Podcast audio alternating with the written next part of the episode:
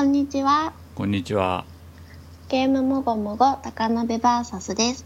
ゲームもごもご高鍋バーサスは、40前後の子持ちの人たちを中心に、テレビゲームやそれ以外の趣味のことをもごもご話すポッドキャストです。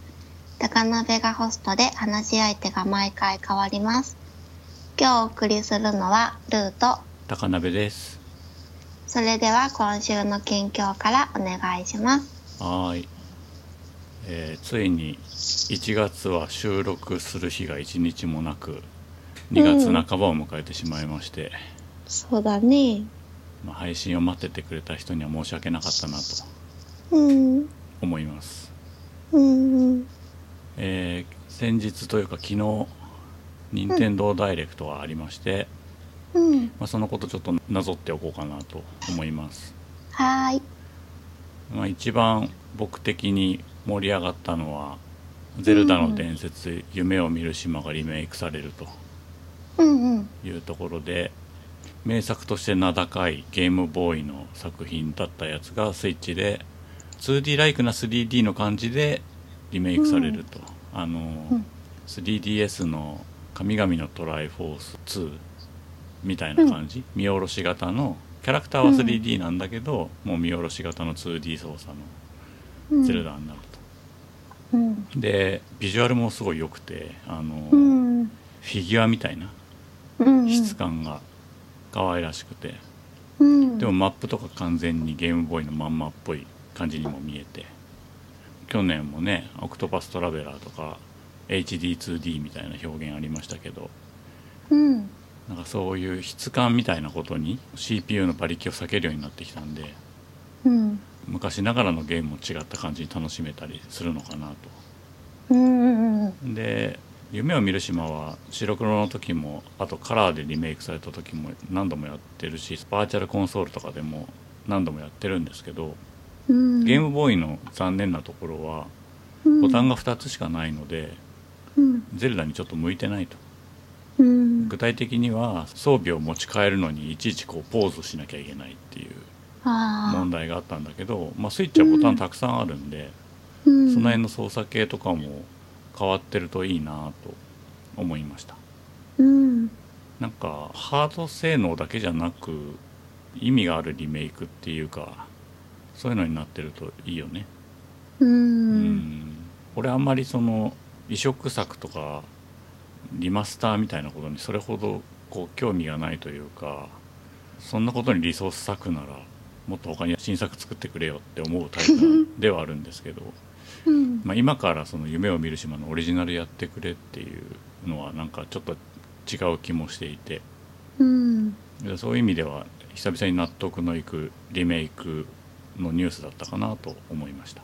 うん。はい、であと気になったのは「ドラクエ11」の続報うん。でこれがまあ声優が入るよっていうボイスオーバーが入るよっていうことは前から言われていたんですけど、まあ、なんか動画を見る限り最初からこれでいいじゃんみたいな感じもあり、ううんん。かなり納得感が高かったですで、うんスイッチ版が作られるよって発表した頃にもゲーム語でも言いましたけど PS4 版の 3D 画面と 3DS 版の 2D 画面両方収録される完全版に近い仕様になったっていうことが発表になって、うん。まあ、それもいいよねうん。理。想的だよね、うん。まあ、外で 3D 版ができないってことではないと思うんですけどその携帯モードでうん。どっちも選べるんだと思うんですけど、うん。PS4 版やった方の中にもやっぱりそのテンポ感的には 3DS の 2D 版がドラクエのテンポに合ってたって人はいるらしいのでうん。両方遊べたりとか途中で切り替えたりみたいなことができるってこと自体はすげえいいんじゃないかなって思いました、うん。うん。まあ大きくはその2つなんですけどあと細々したところで3タイトルありましてうん。テトリス99っていうタイトルが発表になって当日配信と、うんでこれはスイッチオンラインに登録してる人が、まあ、無料で遊べるオンラインゲーム専用ゲームで。うん。なんで99かっていうとあの99人とせーのでテトリスを始めて一番うまかったやつが1位ねっていう、まあ、いわゆるそのバトルロワイヤル形式のテトリスだと。うん。まあ、12回やってみましたけど操作自体はいつものテトリスでね。うん。で背景が超ダサくてメニューとかも超ダサくて。あのうんつい先日水口哲也のところでテトリスエフェクトとかかっこつけたテトリスが出たばっかりの後にこれかよみたいなのちょっとありましたけど、うん。ま あでもスイッチでテトリスできること自体は嬉しいかな。まあでも外だとやっぱできないんじゃないかな。オンライン専用タイトルだから。ああそうだよね。うん。うん。あの w i f i があるとこじゃないとできないとは思うんですが。うんあのそういうびっくりタイトルがありましたよっていう、うん。うん、あとはね「箱ボーイ箱ガール」っていうなんか今までの箱ボーイをまとめたものというかベスト版みたいなやつが出るらしく、なんかそのスイッチであれができるの楽しそうだなって。2D ライクなゲームが結構俺スイッチでやるの好きだから、うん。まあ、DS でも楽しかったけどね。3DS でも楽しかったけどうん。なんかそこ安いらしいんだよね。1000円ちょっとぐらいで遊べるらしいので、うん。うん。操作感が気持ちくてちょっと頭使うパズルみたいな意味ではすごい向いてん。じゃないかなと思いましたうん。で最後が「すすめキノピオ隊長で」うん。うん。これ俺正月に買ったん。だけど安売りしてたやつうん。うん。つまん。ねえなと思って2面ぐらいでややめちゃってるん。ですけどなん。でつまん。ねえかっていうとその内容がつまん。ないっていうよりは2人用できるよって言ってたのにうん。なんか操作できるのは1人でもう1人はなんかこうちょっかい出すみたいな。うんうん。こあのいわゆるマリオギャラクシーの時の感じ？うん。そのマリオ以外を操作してる人はリモコンでなんか画面をいじるみたいなことしかできないみたいうん。だったんだけどなんか昨日のアップデートで2人キノピオを操作できるよって変わったらしいんだよね。うんうん。最初っからそうしてくれよみたいなさ。うん あって、ううんんまだやってないんですけどまあ子供を一生懸命こう 巻き込んで 試してもらおうかなって思ってますっていう、うん。うんまあそんなとこですかね、うんうんうん。なんかありました？ちょっとびっくりしたのはうん「デッド・バイ・デイ・ライト」がスイッチで出るっていうのがああ世界観的に？そうそう。あこれ出るんだって思って。ああ洋介がねレビューしてたけどね。そうそうなんかねグラフィックとかちょっと怖いじゃん？いろいろと、まんまだった？まんま移植だった？わかんないけどまあなんかと見は、うん。SD キャラとかになってたらちょっと面白いね それはねそれはねそれはないけど。血と思ったらケチャップだったみたいな。あー。ちゃんとあれだったよ。怖い感じだったよ。うん。うんなんかレれーティングみたいにするんかね。うん。ああどうなんだろソニーだとさううん。クレジットカードで買わないと買えないみたいなのあるじゃん。あるあるある、なってるね。うなんかさソニーだと100円とかでんうん。クレジットでもそうそうそう。100円でね。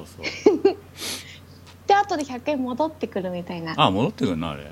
そうんな貸しロッカーみたいな仕組みになってる。そうそうそうそう。でも子供はできないじゃん。うん。うんうん。えクレジットカードって何歳から？二十歳からしか作れないの？いくつからだっけ忘れちゃった。でもあれじゃない中学生とかはできないんじゃない？俺ね生まれて初めてクレジットカード作ったのがね 64DD の会員になるためっていう。あネット？あそうか。インターネットが普及する前か。普及する前だよ。まあいいやだからネットにつないで遊ぶ機会ではあったけど、うん。家に別に回線は引いてななかったし、うんうんモデムの時代だよね、そうだよね。うん。インターネットをさあのプロバイダー契約するときにクレジットカードが昔必要で。あー。うんうん。まあでも順番的にはどっちが先だったんだろうな。パソコンのが先。同時ぐらいだね俺がパソコン、うん Mac とモデム買った時期と 64DD 多分一緒ぐらいでまだその頃はテレ放題の時代だったと思うんで、うんうん。うん、うんそれとデルタルーンのあのチャプター1がね、うん、配前信するよって。にパソコンでううんんうんのやつが来るっていうのとあとは息子的にすごいあの飛びついたのがドラクエのカードゲームああ無料のやつね。あのそうそう。スマホで出てるやつね。うんうんそれをコンねクエストライバルズだっけ？そうかな。うん。なんかねそれをねすごい昨日からやってるね。今朝も。あれあの見た目的にも配置的にもなんかちょっとそのカードヒーローみたいな感じもあって前列3人後列3人みたいうんうんうんなうん。感じだし、なんか1時間ぐらいスマホ版を遊んだけど結構面白そうだったよ、うーん。まあ、多分カードゲームだから多分課金しないと勝てない感じになっていくんだと思うけど。ねなんかスマホから引き継げるみたいでだからスマホ版やってた人は強いって。ただランクでこうオンラインで戦う時その自分のランクぐらいの人と戦うからすっごい強い人と当たることはないって言ってたけどね。引き継げるっていうのはどっちでも操作し続けられるの？す移しちゃうの？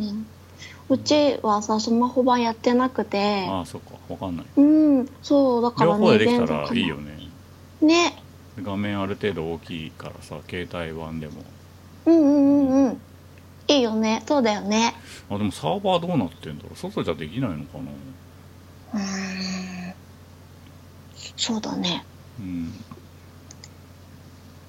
うーん。うん。まああとはあのドラえもんののび太の牧場物語。牧場物語か。農場で言いそうになっちゃった、意味わかんないよね。そうそれがちょのっとびっび太とさ農場がつながるイメージがないからさ、うんうん。それこそ何？その例えば銀のさじの牧場物語とか分かりやすいじゃん、うん。何？ドラえもんってと思って。ドラえもんどういうこと？ね牧場物語ってなんか映画とかになりそうな感じなんもするかもうちょっとけどねそのさ惑星開拓みたいなんだったらさ、そういう映画もあったからさ、うんうんうんうん。なんだっけ、ね。なんかソニーのゲームであったよねそんなやつ。なんか惑星開拓みたいな。アップデートでマシになったっていうやつ。あーあれ？うんとあーど忘れしちゃった。スカイなんかさすっごいこうたくさん星があって、わかるわかる。うん、いやちょっとねやりたいなって思って。話題になったよね。うんうん。最初はあんまりねだったけどどんどんアップデートが入って。ノーマンズスカイかな。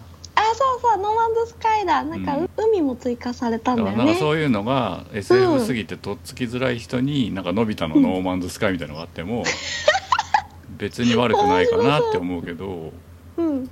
牧場物語つながんねえと思って、うん。なんかどっちからオファーしたんだろうね。ねドラえもん側から牧場物語行きたいんですけどって言わなそうな気がするけど。じゃあ逆に牧場物語側がドラえもんに行く理由は何なのってちょっと思うけど。それがねうん。面白かったね。うんうん。うんまあ、でもコラボみたいなの多いよね。なんか、あうん。のなんだっけペルソナと世界中がくっついてるやつとかさ。うんうんうんなんかいろいろあるよね、うん。うん。牧場はポポロクロイスもあったよね。うん、うん。そうそうポポロクロイポポロクロイスもそんなに農業のイメージないけねど。なんなの？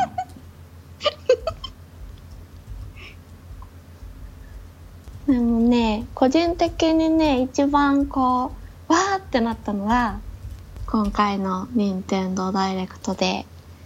あの日本じゃなくて海外のなんだけどね。うん。海外の任天堂ダイレクトでそんなん見てアンラベル2がね配信されるって？うんそうなん。3月22日にスイッチで。クリアしたん、クリアした？ようん、あいやなんかやるのもったいないとかずっと言ってたかクリアしたよ。ら2だけなの。ワンツーとかじゃない2だけみたいなんだよね。バンドルとかでもいいしまあ別売りでもいいけどやればいいそううそう。なんかさワンツーバンドルがいいなって思ったけど2だけっぽいんだよね。なんかさそのソニうん。ーで出てるインディーゲームで好きなやつ、まあ、具体的には「リンボ」と「インサイド」とか、まあ、あうんるいは「アンダーテール」とかだけど、まあ、全部クリアしてんだけど、うん。なんかスイッチにアイコンがあることが嬉しくて安売りの時につい買っちゃうよね、定価ではさすがに買わないけど、うん。うん、リンボもインサイドもアンダーテールも昨日安売りしてて買っちゃった。うんうん安売りしてるね。うん。なんか1000円ぐらいだとね、うん。時々15分ぐらいやりたくなるみたいな。うんうんこう手元にあるっていうのがそう。携帯で遊べるっていうのが嬉しくて私。インサイドのさ、あの行列になってさ、10, 10歩歩いてジャンプするみたいなのあんじゃん。うん。あそこだけやったり好とかして。キャーとかっつって。でなんか変なワイヤーみたいなのでブシュって殺されてシャシャシャシャシャってこう引きずられてゲームオーバーになるみたいな。きうんうんうんそう。それがね自分の中では一番嬉しかった。だって日本で出るかどうか分かんないでしょ、いやーでも海外で出るってことはさうん。なんかローカライズもそんな必要なさそうだし。まあ、言葉そんなないしね。うん。だから日本でも出るって勝手に思って。まあ3月22日には出ないかもしれないけど。うんいつか日本にも出るんじゃないかなってワンツ思ってー両方出ればいいのにな。そうワンがねやりたいんだよ。りたいな。そうなんだよ。ワンのがやりたくて。できればワンツーセットでうん。ヤーニーのぬいぐるみとかが編みぐるみみたいなのがついたパッケージが欲しいんだけどね、うんうんああでもダウンロードの方がいいかな。うんうん。うん。うん。それがね一番嬉しかったねうん。うん。そんなとこですか？うん。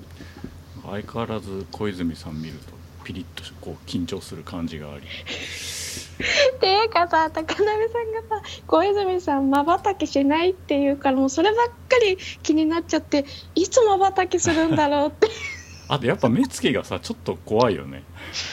まばたきしないからじゃないやっぱり怖い人が優しく丁寧に喋ってます感がすごい出るんだよななんか知んないけど。岩田社長が喋ってても全然そんなことないし。うん。うん君島社長も別にそんなことなかったけうど、んうん。あと新しい社長動画で見たことない。ああない名前忘ねれちゃった若い人ね。俺と同い年か1個上ぐらいの人。うんうん。なんだっけ？フルうん。名前すら覚えてない 古田さん。出てこない感じなのかね。忘れちゃった。うん。ねえそういう感じなのかもね。うん。うん。君島社長がやっぱすごかったんじゃないかと思ってさ。なんかもうちょっともうちょっと見てたかったなって、あー。うん。あ古川さんだ。古川さんか、うんうん。古川さんが別にダメってことじゃないんだけど、うん。うんあの君島社長が別に自分は開発じゃないけどその経営に関してのプロだったんだろうなっていうのがすごいこういろんなことを後から振り返ると分かってきて、うん。すごいと思った。あの、うん。あれじゃん株主のさ質疑応答みたいなとこ。ろ、うんうんすげえしっかりしてて、へえそうなんだ。うん。ダイレクトも久しぶりだったよね、うんううん。ん、盛りだくさんだったね。盛りだくさんだったね。うん。まあでもなんかマリオメーカー2とかは必要に迫られて出るんだろうけどそんなに盛り上がんねえなみたいなのもあったし。まあ子供とかでも嬉しいんじゃん。ああそうだね。なんか DS 版買ってる子とかも結構いるからな。うんいやーでもどうなんだろう。例えばさ WeFit とか大ヒットしたけど WeFitU は鳴かず飛ばずみたいな空気にならないかなという気もして。うんあそのなんつうのハードごと画期的だったけどうん。みたいなこと？だから今回さ、タッチパネルはついてるけどさテレビに出しながらタッチパネルは使えないわけじゃん、ああそうだそうねすると操作系変わるよねうんうんううんみたいなことも含めて結構その WiiU に最適 WiiU とか DS に最適化されたゲームだったと思ってるし、うんうんあと俺自身がその一つ麺作ったぐらいでもう飽き飽きちゃったっていうのがあって。いや別になんか何パターンも作りたくならないみたいな。昔さパソコンのユーティリティソフトとかゲゲーム的な実用ソフトが流行った時にうん。同僚のデザイナーが自分の理想の間取りを作れるゲームみたいなのを買ったんだってでそれをなんか風水的に占ってくれるみたいなパッケージなんだけどでもさ間取りってそんなパターンないの？理想の間取りみたいなの。だから一回使ったら終わりじゃんみたいな話をしてて。もう確かにでその頃はまだネットとかなかったからその売りうん。売り切りパッケージなんだよね。今だったらうんそのうん。ネットサービスののサイトとかでできると思うんだけど。うん下手したら無料でできると思うんだけど。できそう。だから1万円とか払って1回間取り作って終わりっていう謎な体験をしていってでそれになんか近い感じがマリオメーカーは俺の中にあって。うーん。まあすごい作りたい人と遊びたい人みたいなのがいればねそこに需要と供給が成り立つんでしょうけど。うん。まあそういう意味ではこの間無料配信された RPG スクールのプレイヤーだけ？無料っていうのがあって、うん。マリオメーカープレイヤーみたいのがあれば別、うん。俺は別にそれだけでもいいよみたいな気持ちはちょっとある、みんなが作ったのを受信するだけのうん無料か、まあ、無料に近い値段のアプリ、うんうん。うんううんん。作ったの遊ぶの面白いもんねまあでもさやっぱ難しいんでその作ってるとついついこんな意地悪どうだろうみたいな気持ちになるんだけど、うん。遊ぶ側からすると接待の気持ちがない面っていうのはそんなにやりたくないわけ。うん。でもさ 自分がクリアできないとダメなんだよね。そりゃそうなんだけど、うんうん。うんうんそれはいいなって思うんだけどね。うん。うんうん。なんつうの？そのき気持ちよくマリオがジャンプできる塩梅っていうのがさうん。作り手と遊び手の間で結構違うしうん。もうそれを何十年と作り続けてる任天堂のパッケージのマリオはやっぱよくできてんなって思うよね。うーん。ツイッターの「いいね」の数を見るとでもスーパーマリオメーカーは結構ついてるから割とだ関心は高いのかもしれないけどね。そうか。うーん。じゃあ俺のテンションが違うだけかもしれない。わかんない。うん。うん。でも「ゼルダ」もリメイクだしそういう意味では今年の上半期はまだそんなに大きいタイトルがないのかなって。ああそうだね。うん。割となんか先年内みたいな感じだったでしょ。うん。夏とか秋とか。ううん。ん2018年結構スイッチ元気なかったなとずっと思ってて、うん。そういう意味でもまだそういうなんかびっくりがないみたいなのがちょっと続きそうなまあ隠し玉あると思うけどうんうん。あのねメトロイドが 作り直しになったりの話とかもあったし。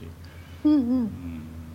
あったなんねかその当初の爆発的な勢いからは随分テンションが下がったかなっていううん。気持ちがしています、うんそっか。うんだってさおかしくない？その正月にさ「マリオ U デラックス」出して次に出すのがヨッシーっておかしくない？なんで 2D ジャンプアクション？2ヶ月連続？2ヶ月ってことないか？1ヶ月おきに出してんのって。ああなるほど。そっか。私あんまりさそういうタイトルやらないインディーばっかりやってるからさあいや気にしてなかったけど。楽しみ方は自由なんだけど任天堂としてどうなん？っていう。うんうん。気にしてなかったなって思ったけど、うん、言われてみたらそうだなって思った。うん。うん。だってそれ前から知ってもさスマブラだよ。スマブラマリオヨッシーって流れおかしいよね、うん。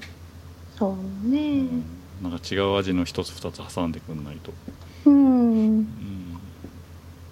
なんかさ今回このダイレクト終了後にうん。配信します系がうん。割と多かったからか、夜さうん。息子がドラクエのカードのやつうん、やりたいって言うからダウンロードしようと思ったら e ショップが落ちてた。ですごいなって思った。なるほど。こうみんな帰ってきてアクセスが増えたのかなってうん体験版もいっぱい出てたしね、うん。そうそう。そう一個言い忘れたけど「フォーガットゥン・アン」っていう海外の、はいはいはい。あのアニメーションっぽい質感のアドベンチャーゲームが、うん。まあ、実際には Steam で去年出てたらしいんだけどうん。すごいなんかいい感じで体験版が日本語化されてて、それ遊びましたね。うん私これちょっと楽しみにしてたからあスイッチ出るって思って嬉しかった。でボイスが日本語化されてれば完璧なのになって、うんせっかくアニメタッチだから。うん。うん。英語のまま日本語字幕だったね、うん。せっかくキャラクターが喋ってくれる感じだったから。あれが喋ってくれたら、うん。それこそあのワンダープロジェクト J2 みたいになったのにな。あーもうそれはそのままなんかね。体験版がそうだったからね。うんうんうん人気が出て後からボイスオーバーとかしてくれたらいいけど。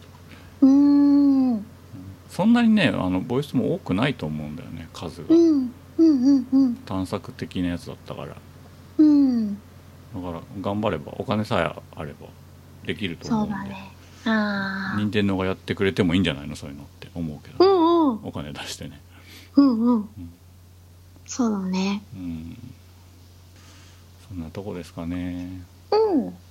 はい。はーい。えー、ネットフリックスで配信されたオリジナル動画で、うん。ブラックミラーバンダースナッチというのがありましてはい。それを紹介しようと思います、はーい。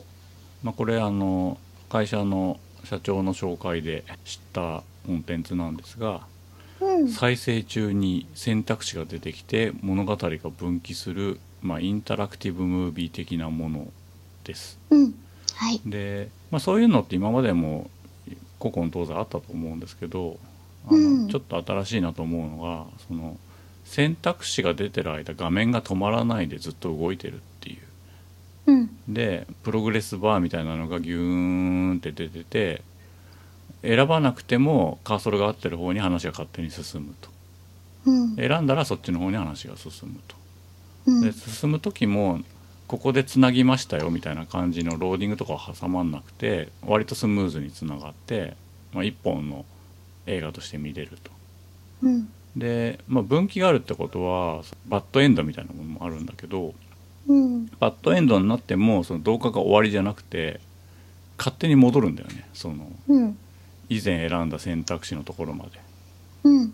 で戻る時にそこに至るまでのダイジェストを数十秒間でしてくれる。うん。それがなんかそのアメリカの配信ドラマとかの前回までのあらすじみたいな感じにちょっと見えてうん。面白かった。うんうん。であの分岐があるもんだからあの動画コンテンツにある上映時間が書いてないんだよね。うん。で間違った選択肢を選んで戻れば戻るほど上映時間が伸びるからだと思うんだよね。うん。でもまあいろいろ楽しんでトゥルーエンドっぽいのにたどり着いた結果時計を見たら、まあ、大体2時間ぐらいでしたね。おうおん。まああのバッドエンドでも再生が止まらないとか選択肢もあの画面が止まらないみたいなのがすごい新感覚でうん。面白かったです、でもう一つ題材が面白いなと思ってうん。あの主人公がゲームデザイナうん。ーでしかもその80年代の一人でゲーム作れる時代のゲームデザイナうん。ーなんかね舞台が84年らしいんだよね。うんうんうん。84年っていうとそうねスーパーマリオの次の年ぐらいでしょた多分。うん。パソコン1台で作ってる感じで、でうんそのゲームブック伝説のゲームブックみたいなものがある世界でそれをうん。なんか個人的にテレビゲーム化したいっていう人が主人公なんだよね。うん。でその映像の画質も80年代の映画っぽい質感とか色味でそれもすごい良かったし、うん。俳優がもう全然知らない人ばっかりだったんで演技が上手くてその役柄の人だなって思って見てたのもすごい良かった。と思ったら実はその主人公は、うんダンケルクの主人公の人だったらしくて、そうななんかメジャーな人じゃんと思って。確かに言われてみたら気づいたけどうん。あそうだそうだと思って。ああの人そううん。なんだへえうん。なんかそういうなんかパニックに巻き込まれる役ばっかりだなって 思いましたけど、うん。うんすごい良かったよね演技ね。うん、ん。よかったよかった。でもう一人そう、あの伝説のプログラマーみたいなちょっと透かした金髪でサングラスの,、あの猿顔っぽいやつが出てくるんだけど、うんうん。そいつもすごいキャラ立ってたし、うんいいよね。うん、うん。でその選択できる物語ってことで、うん。その視聴者が主人公の行動を操作することを逆手に取った演出とかがあって、うん。俺メタ的な話全然好きじゃないんだけどでもこの物語に関してはうん。すげえ面白いなと思って。ああ大丈夫だったんだ。あうん。ーであのバッドエンドになるたびにその主人公が作ってたゲームを採点してくれるレビュー番組が挟まるんだよね。うんうんで今自分がさどれぐらいいい場所にいるかって分かんないじゃんそのバッドエンド繰り返す時に。うんだけど毎回ねちょっとずつ点数が上がってくるのそのレビュー番組、このゲームは5点中3点みたいなこと言って「お結構進んだぞ」みたいな。うんうん そういうなんか今自分がどこにいるか分かんないけど感覚的にそこのレビューによって前に進んでるかどうか分かるみたいなうん。のが演出としてすげえ面白かったなと。うんうんうんうん。で主人公はループしてるってことに途中から気づいていくんだよね。うん。だけどその仕組み自体はすごい面白かったんだけどうん。あの後半無駄に残酷でうつ展開になってきてでしかあもーうつ展開が選択の1個だったらいいんだけどなんかそこ通らないとトゥルーエンドに行けないっぽくて、そうだね。でトゥルーエンドに行った結果うん。なんかすっきりしたハッピーエンドではないんだよね。なんかううんまあハッピーといえばハッピーかなみたいな感じで終わるから。うん。あーまあでもなんかそういうあのブラックミラーっていうシリーズはそういう話らしいんだよね。今回たまたまあーその選択肢があるインタラクティブムービーだったけどうん。今までのその普通の動画に関してもちょっとこうシニカルだったりする感じらしいんだよね。うん。だから普通の話では終わらせないみたいなうん。シリーズらしいんだけど。うん。で、まあ、さっきその再生中に選択肢が出てきてその間も物語が進行するところが新しいとは言ったんですけど、まあ、逆にそこがダメな部分でもあって、うんその全体の長さが分かんない上にうん。いつ選択肢が来るか分からない状態でうん。選ばないと勝手に進んでしまうっていうところから流し見ができないんだよね。そうだね。だからそのいつ選択肢来るんだ来るんだって思いながら2時間見続けるのはかなりしんどくて、うん。内容は面白いんだよ。うん。面白いんだけど、うん。まあ、もうちょっと短くてもよかったかな。っていうのもあるしあ,、うん。と選択肢もそんなにたくさんなくてもよかったかなって、ああもっと少なくてよかった。うん、あはっきり変わるっていうことで言えば、ううん。ん、それでよあの勝手に戻っちゃうじゃん。間違っても、うん。戻んないで終わりだったらうん。どうする？もっとやるっていうのが出るんだったら別に今の長さでもいいけど、うん。トゥルーエンド出るまで戻り続けるんであればうんこの長さはちょっと長すぎるかなって思いました、うん。まあ、とはいえすごいチャレンジャブルな作品だし、うん。あの映像としての質がすごい高かったし緊張感もあったんでうん。ぜひ見てほしいなと思いますしうん。まあネットフリックス有料ですけど俺なぜか何回も同じアカウントで無料体験ができ続けていて今回もタダで見れたので。意味不明。ねうん。なんか2週間とか3週間とかの無料体験。別になんかズルとかしてないんだよ、新しいアカウントを作ったりとかしないでうん。あの無料体験が3回目ぐらいにできてるんで。どうなん？まあ別に払っても損しないぐらいのクオリティではあったと思いますけど。うん。うん、まあ、デビルマン見たりとかね。そうだよね。そうそう。他のものもねいろいろあるから。うんうんうんうんうん。あのそういうちょっと不思議な仕掛けとかあとゲームデザイナーの映像とか珍しいと思うんでうん。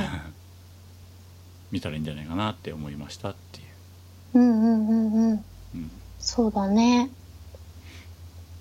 まあ私も見てうん。多分全てのエンディングを見たかなって思うんですが、トータルで5時間くらい。長い。え嘘でしょ？でもご全部、うん、5時間、最初の日が3時間ぐらい見て、次の日2時間ぐらい見た気がする。いやいやいやいやいや。え？えそれ何？どういうこと？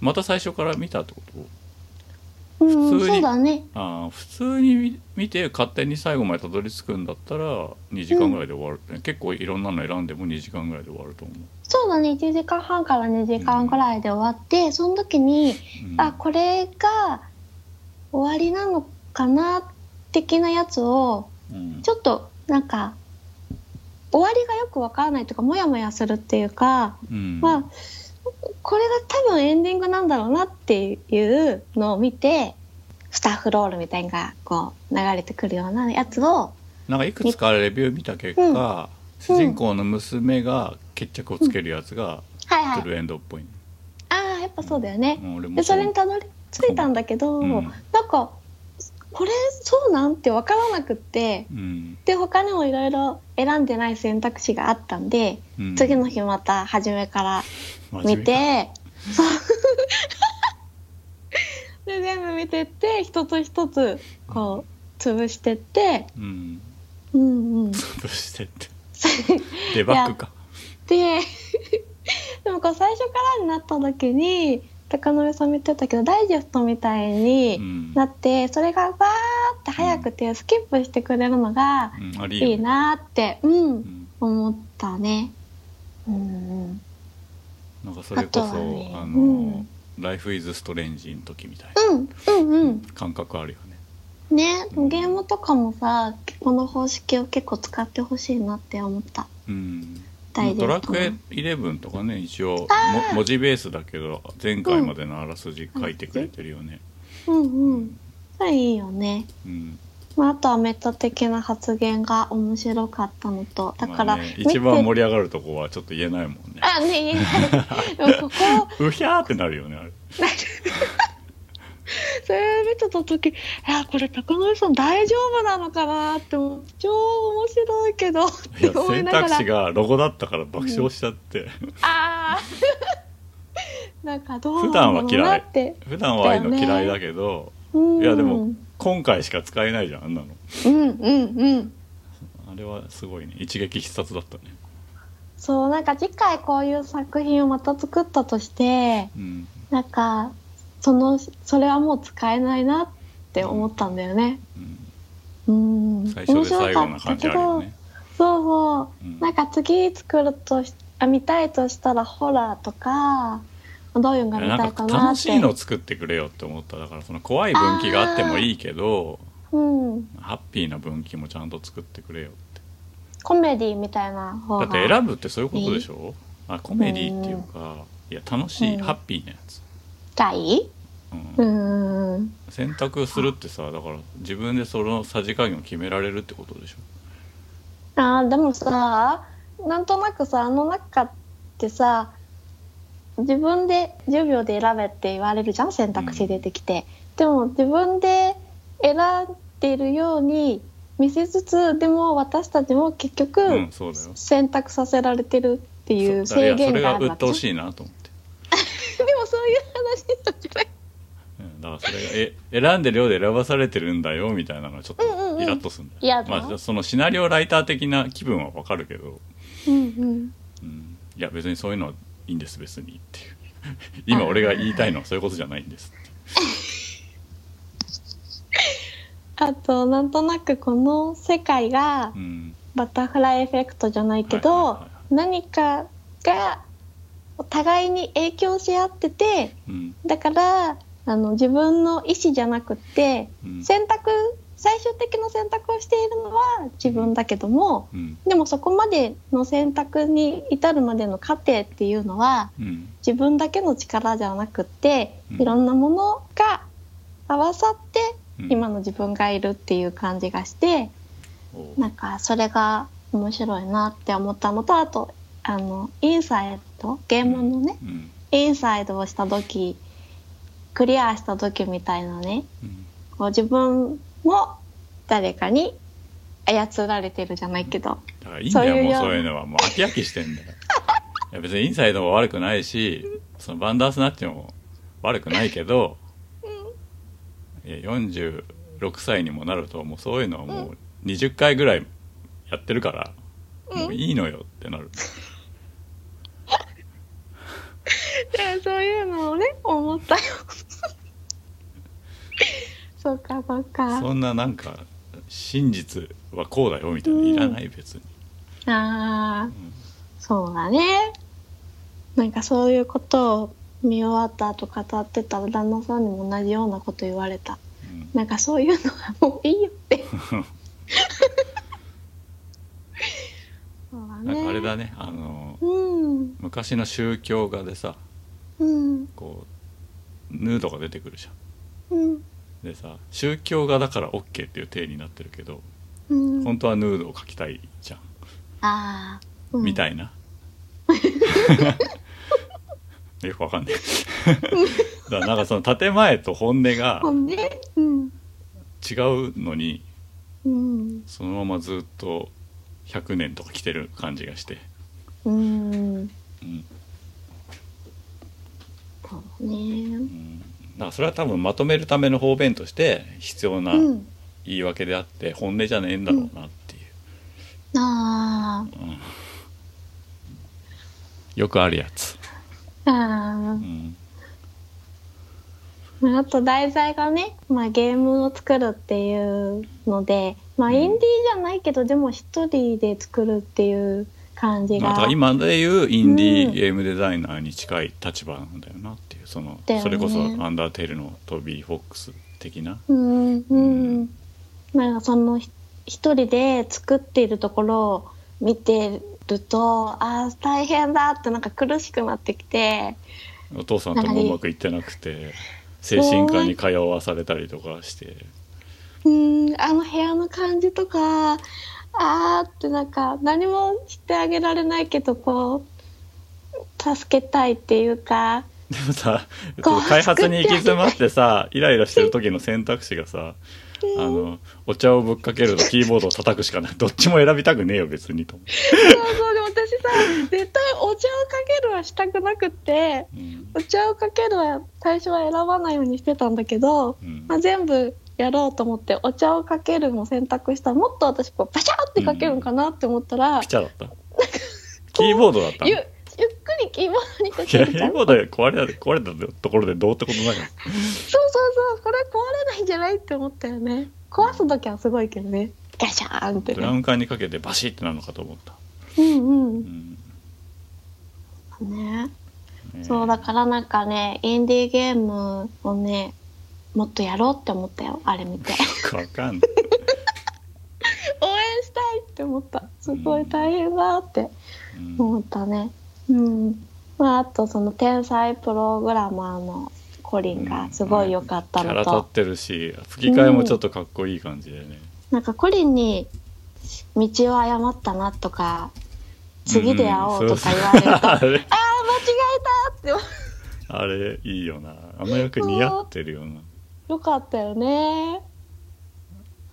コリンのねうん。なんか出てくると嬉しかった吹き替えの人は名前出てこないな。うん。うん。なんかさ本当にさあの主人公の子が勤めてるゲーム制作会社？えっと、うんなんだっけ？タタッカーソフトだっけ、のホームページがあるんだよね。うん。実際にね、あとコリンが制作したゲームもダウンロードして遊べるんだよね。そうそうそうそう。はなんかずっと怒ってくすごい難しいらしい。ノーズダイブだっけ？あノーズダイブか。どうんそんなような名前だったよね。うん。あのスイッチとか PS4 で出てるドーンウェルとか思い出しちゃった、あ私も。これダウエルじゃないとうん。うん。あとさあの最初の方の選択肢であコリンから勧められてうん。どっちのレコードを選ぶ？みたいなうん。やつで、そこに富田勲さんのレコードとうん。あともう一個は何だったかな？忘れちゃったけどうん。その富田勲さんのレコードがあったのが嬉しかった「トミタ」って書いてあって。うん。ヤントミタってこと？うん？ヤントミタではないの？展覧会の絵とかさうん。知らない？知らない。それでその選んだ方がこう流れるじゃん？うん。ここから。うん。それもいいなって思って。うん。その選択肢的にはあの物語的には絡んでこないんだと思うんだけどうん。選んだ方の音楽が BGM として流れてるのがいいなって思ってなんかその IGN のポッドキャストでもレビューしてたけど、そのいうんうん。イギリス80年代ゲーム開発あるあるみたいなのが結構あるらしくてでその中にそのうん。開発中はプログレを聞くみたいなあるあるが入ってるらしくあイギリス人には割とグッとくるんだってあのせ選択肢が。うんうんうん。うん。そっか。うんそこまではピンとこなかったけど多分そういうこと言ってんだろうなっていうイメージはあったね。ああそっかそっか。あれそっか。舞台がイギリスなのか。うん。うんうんうん。じゃあイギリス人にはいろいろもっとい楽しめるんだろうね。うん。ううん、んうん、吹き替えが誰か出てこないんだよな。コリン・リットマンで入れても。あそうなん？なんかあの人に聞こえたんだけどあのアラゴルンとかデネブとかの声やってる人なんだっけ？おお大塚。あける大塚宝中。え本名吉忠。みたいな声に聞こえたんだよな。コリン？うん。あれ？あ違うか。すごいよく聞く声の人だよ。な代表作何なんだろうな洋画の吹き替えではジャンクロード・バンダム。ドニー・イエンって書いてあるよ、うん。まあ、仮面ライダー電王のデネブの役。うん。まあでもバンダースナッチとは書いてないから出てないんでしょうけど。知らん？これ。うん。なんかさ私全然声優さんの名前とかが覚えられないんだよね。顔はねすぐ覚えられるんだよね。だからね耳にねこうスキル振りがねされてないみたい、スキ顔はすぐル振りってなんだ？うん 顔はすぐ認識できる。あ声がダメなの。いつもわかんない声。ーうん。俺は最近分かるようになった。おおまあでもドニー・エン好きなんじゃなかった。ドニー・エン好きじゃないか。俺間違えたあの人と間違えてた、うあのルーの旦那さんが好きな人なんうだっけ、なんだっけあの、好きな人？え藤原竜也ちげえよ。外人の話してんだろ。あのなんだっけ？ここの間の映画、えー、とゲームの映画「ジュマンジ」の主人公の人誰だっけ？あロック様？あロあの人本名なんていうの？はい。なんとかあドゥエイン・ジョンソンだ。ドゥエイン・ジョンソン。ドゥエイン・ジョンソンとドニー・エンが同じ人だと思ってしまいました。ドニー・エンは1分マンの人じゃん。あーそうか。えー。ね声優さん誰だったのかね？わかんないね。でも声優さん良かったよねコリンのうねん。すごい雰囲気あって。うん。バンダースナッチって入れても出てこないから大塚宝中ではない。うんエンディング私は一つしこれがいいなっていうのはあったけどうん。まあ本来の方はあんまりうんで。すっきりしないもんね別にね。うん。でもなんか一個だけいいなって思うのがあったからまあそれは良かったなって思った。へえ。うん。かな、うん。うん。はい。どれっていうのは言えないけど。うん。うんどこがトゥルーエンドか分かんないで見てる分にはうん「デトロイト・ビカム・ヒューマン」を最後までやって、あなたの話はどの分岐の話でしたみたいな話お互いしたいじゃん。っうん。ていうふうにはバンダースナッチはなりづらいのかもしれないね。何が本当か分かんないから、なネタバレになっちゃうみたいのもあって。うん。うん。なんかもっとさちょっとゲーム的になっちゃうけどフローチャートだったりとかこう、うん。今自分がどのくらいの達成度とかっていうのが分かるといいなって思った。あだからそれがレビューなんでしょ？ああそっかそっか、うん。最後5つ星になるじなるね、うん。ああそうだね。ゃん、うん、いやだからあれをその、うん。分岐とかチャートじゃなくレビューって形で入れたのがすごい発明だなと思って、ああそうだよね。そう。物語の中に組み込まれてんのが面白いなと思って、うんうんうんうん、うん。なんかそあのレビューサイトも面白いよね。サイトじゃない番組でしょ、あレビュー番組。うん、面白い。あれがさなんか昔のテレビ東京とかでやってたさやる気がないナレーターのうん。ファミコン番組だと思うとちょっと面白いなと思って、江戸や猫八とか。なんだっけ渡辺、なんだっけ渡辺徹とかの感じでやってるのかなと思うとすげえ面白くて。そうかそういうことか、うん。なるほどね、うん。ああ最初うんすごい悪かったもんな。うんうんうん。はい、まあ、そんな感じで、あのうん。ネットフリックスちょっと有料で敷居高いかもしれないですけど、あのうん。無料とかも結構チャンスあると思うんで。うんあの見ていただけると嬉しいかなと思います。うん。はい。はい。今日私はいつも紹介しているような暗めのインディーゲームじゃなくて 新年一発目なので明るいゲームがいいかなっていうことでうん。と浴剤アイランドエクスプレスっていうインディーゲームをクリアしたのでその感想をお話ししたいと思います開発はスウェーデンのストックホルムにあるビラゴリラっていうところで販売はチームセブンティーン。で価格は私が購入したスイッチ版は2150円でした。うんでとどんなゲームかっていうとジャンルは 2D オープンワールドピンボールメトロイドバニア。うん？うん で最初ねあの何言ってるのか意味わかんないっていうところから興味が湧いてうん。あとあの2018年ゲームアワードのインディー部門にノミネートされててでああのピンボールメトロイドバニアのだって思って体験版があったのでプレイしてみたら面白くてですぐ購入してちゃんと遊んでみたらこれはまさしくうん。2D オープンワールドピンボールメトロイドバニアアクションアドベンチャーだなって。何言ってんの？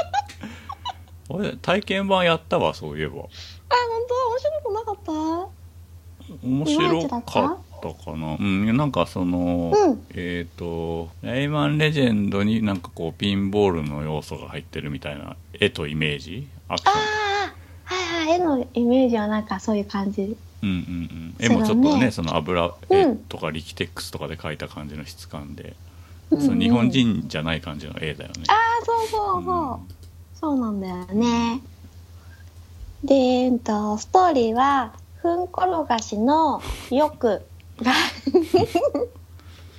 この島の新しい郵便配達員として配属されたところから始まるんだけど、うん。と島の木マナ村にいる木馬っていう神様がうん。神食いって呼ばれるものに傷つけられてでうん。このままだとこう島の神様がねこううん。いなくなっちゃうと島の存続に関わる大変な事態になりそうっていうことでうん。そのことをこの島にこういるリーダーたちにうん。伝えてきてって手紙届けてきてって翻訳家のニムっていう子に頼まれて郵便配達をするっていうのが目的でうん。で基本のアクションはピンボールでうん。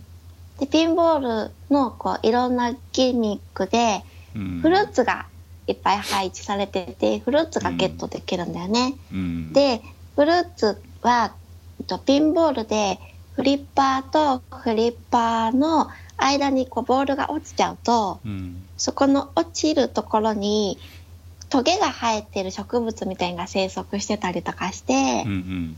こう痛そうな音を出しながら、よくがそこのフリッパーとフリッパーの間のトゲに落ちちゃうと、うん。フルーツが減るんだよね。だから、うん。うん、だからフルーツはヒットポイント的な多うん。分役割で、うん。他にヒットポイントみたいなのはなくって、フルーツが減っていくんだよね。うん。で、あとよくは平坦なところは、ボール、ふんごろかしだけど、ふんではなくって、うん。ボールらしいんだよ。それをこう、転がしてうん。歩くことはできるんだけど、ジャンプは自力でジャンプはできなくって、うん。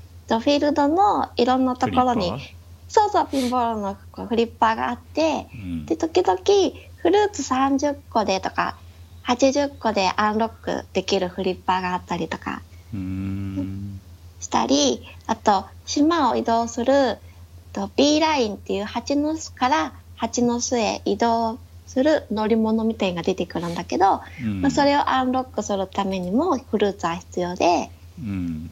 なので、それらをアンロックしつつ、と探索して、うん。いろんなエリアへ進んでいくっていう感じで、うん。メトロイドバニアなので自分がパワーアップしないと、うん。例えば泳げるようにならないと水中エリアには行けなかったりとかするんだけど、うん。でもね、なんか最初から結構いろんなところに行けるので、こんなに話をいろいろ広げちゃって、サブクエとかも引き受けちゃって、大丈夫かなって、サブクエリストみたいなのないし、うん。一つ一つクリアしてから行かないと、わからなくなっちゃうかもって思ったりとかして、でもまあ、それがオープンワールドってことなんだろうなって。オープンワールドが分かんないんだけどこの 2D アクションでオープンワールドってどういう意味、うーん、なんか、普通さ、うん。道筋みたいなのが、うん。だいたいこういう風に進んでねっていうのが決まってると思うんだけど、うん。あんまり決まってなくて、だから実際クリアした時、達成度が65%だったんだよね。それで、まあ、クリア後に100%にしたくて、いろんなエリアをこうくまなく探索してたら、まだく、うんあの、クリアしてないクエストあって、それで、最後にクリアしたクエストとか、本来だったらもっと序盤に欲しかったなっていうものだったりしたんだよね。本来だったら、だから最後にクリアしたクエストは、ゲットしたフルーツが2倍になるっていうアイテムだったんだけど、それってクリア後にゲットしても嬉しくない意味よね、うん、じゃん最後の方にゲットしても。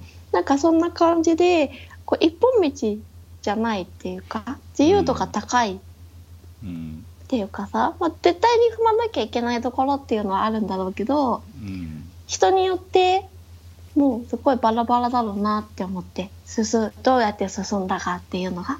うんうんうん。それがオープンワールドってことかなと思った進め。る方向が自由ってこと？うんうんうんうん。うんそうそうだからメトロイドバニアって言ってるのかうんうん。そう、なんかパワーアップしていく感じはあるんだよね、自分が。うんいろんなううんとできなかったことができるようにはなっていって探索の範囲は広がるので水中に行けるうん。メトロイドは割とさマップ全体を網羅しないとクリアできないけど、うん。この翼髄アイランドエクスプレスはその60%ぐらい残してもうん。クリアはできるってことなの、うんうんうん。全然できる。もっと私は65%だったけど多分もっとあのパーセント低い人とかもいると思へえううんうん。じゃあ緩いんだ結構うんそうだとは思うんだよねうーんうんまあ絶対やらなきゃいけないっていうことはあるけどもまあサブクエとか別にやんなくても全然平気だしうんっていう感じなんだとは思うんだよね。順番もどうやっと、と、あの、島のリーダーが3人いるんだけど、うん誰に手紙を最初に届けてもうん決まりはない。あ、多少はあるか。うん、でもない感じかな。割と自由かな。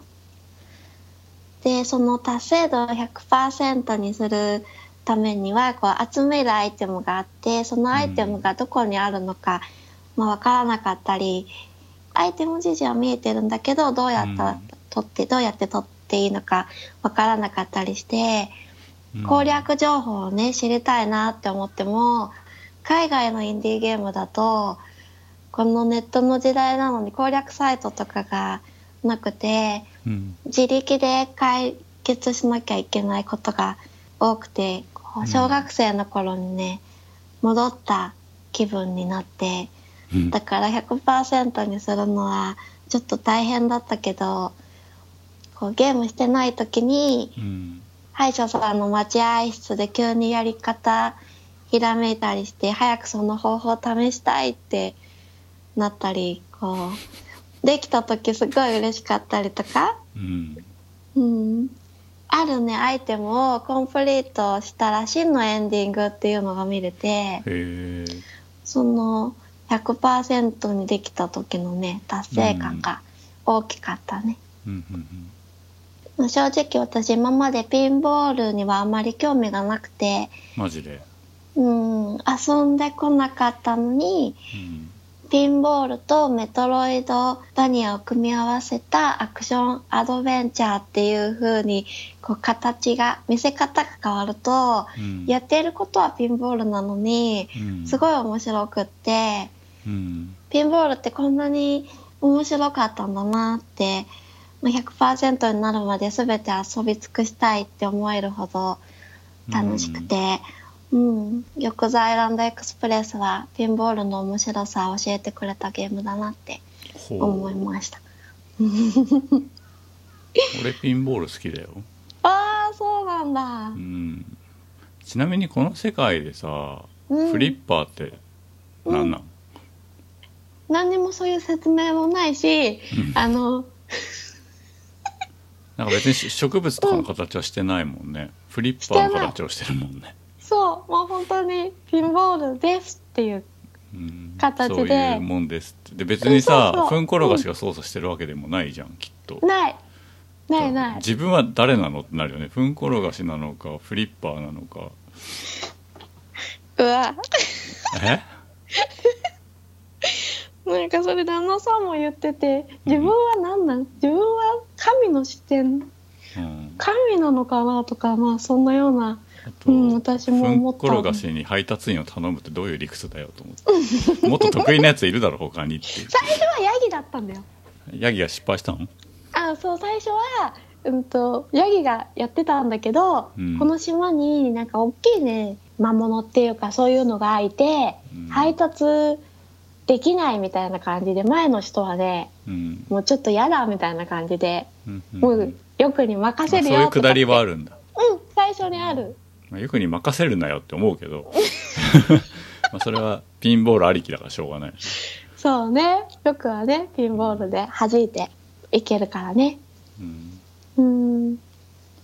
で、こういうジャンルが、うん、やったことなかったし、意欲的な作品だなって思うので、応援したいなって思って、いつもは、私は面白いけど、他の人が面白いと思うかわからないから、おすすめとは言いにくいなとかって思ったりもするんだけど、よくはおすすめできるし、もっと売れてほしいなってうんうん思ったね。なんか体験版やって普通に面白かった記憶があるけどうん。うーんなんだろうなんかその時そういうアクションゲームっていう気分じゃなかったので忘れてしまったのかもしれない、そうかもね。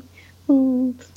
海外のね、ゲームの中ではグラフィックも割と日本人に受け入れられそうな可愛さっていうか、まあ、そうは言っても子供が可愛いって思うような可うん愛い可愛いっていうデザインじゃないよね。なんかタイトルがととっつき悪いよね、よくズアイランドエクスプレス？よくって言われてもわかんねえしふんころがしって言われてももっとわかんねえし。うん。アイランドエクスプレスもわかんないじゃん。うん、まあね。すぐに、うん、そうね、よくが、名前、主人公の名前だからね。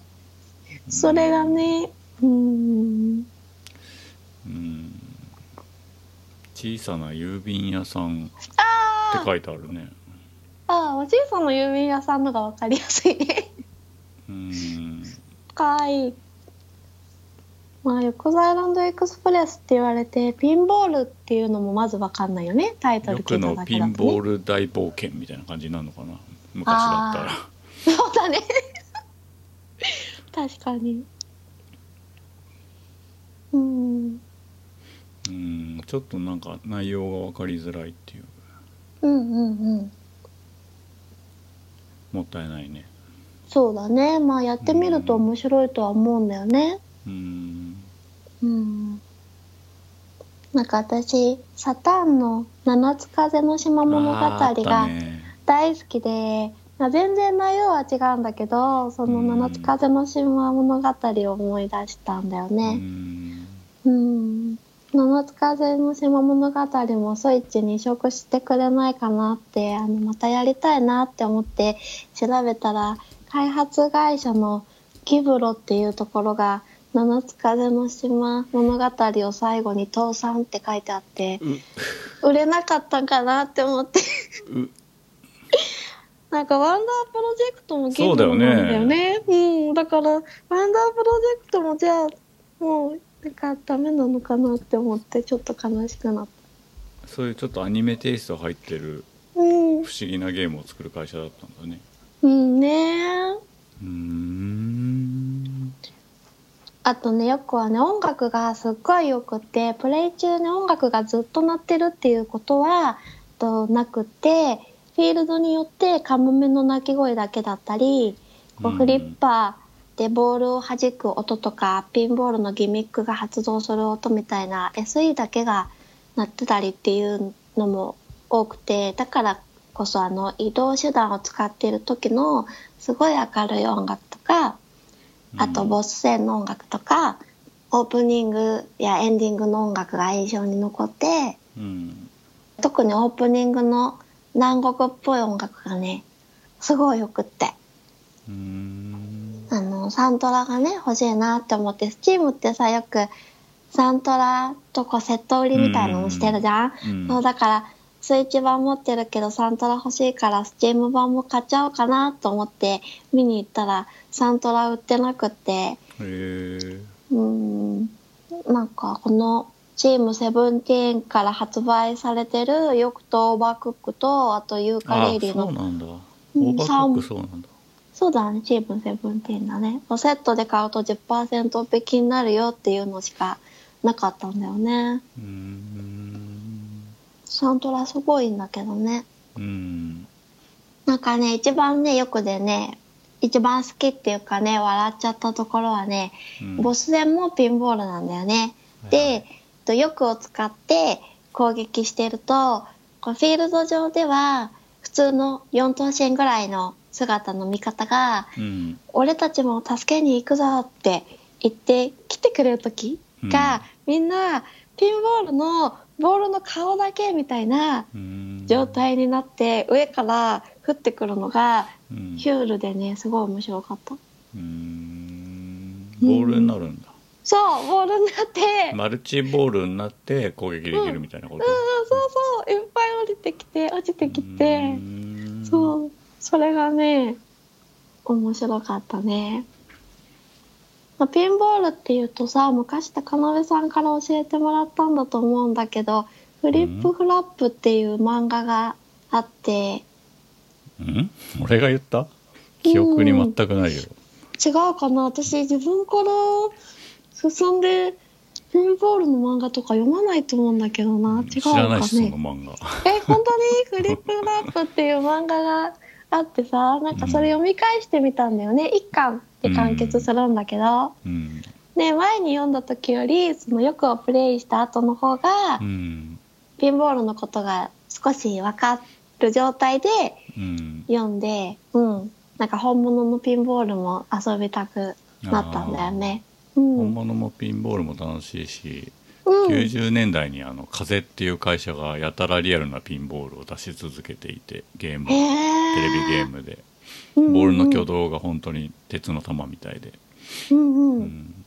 なんであの会社ピンボールのゲームばっか作ってたのかいまだに分かんなくて。しかもなんか広告がうん。あのブランキー・ジェット・シティのベンジーがうん。ビルの谷間に巨人みたいに立っててなぜかじょうろで水を差しているっていう、うん。なんかすごいこう 雰囲気すぎる雰囲気すぎる広告で、な何なんだろう何なんだろうってずっと思ってたへえ。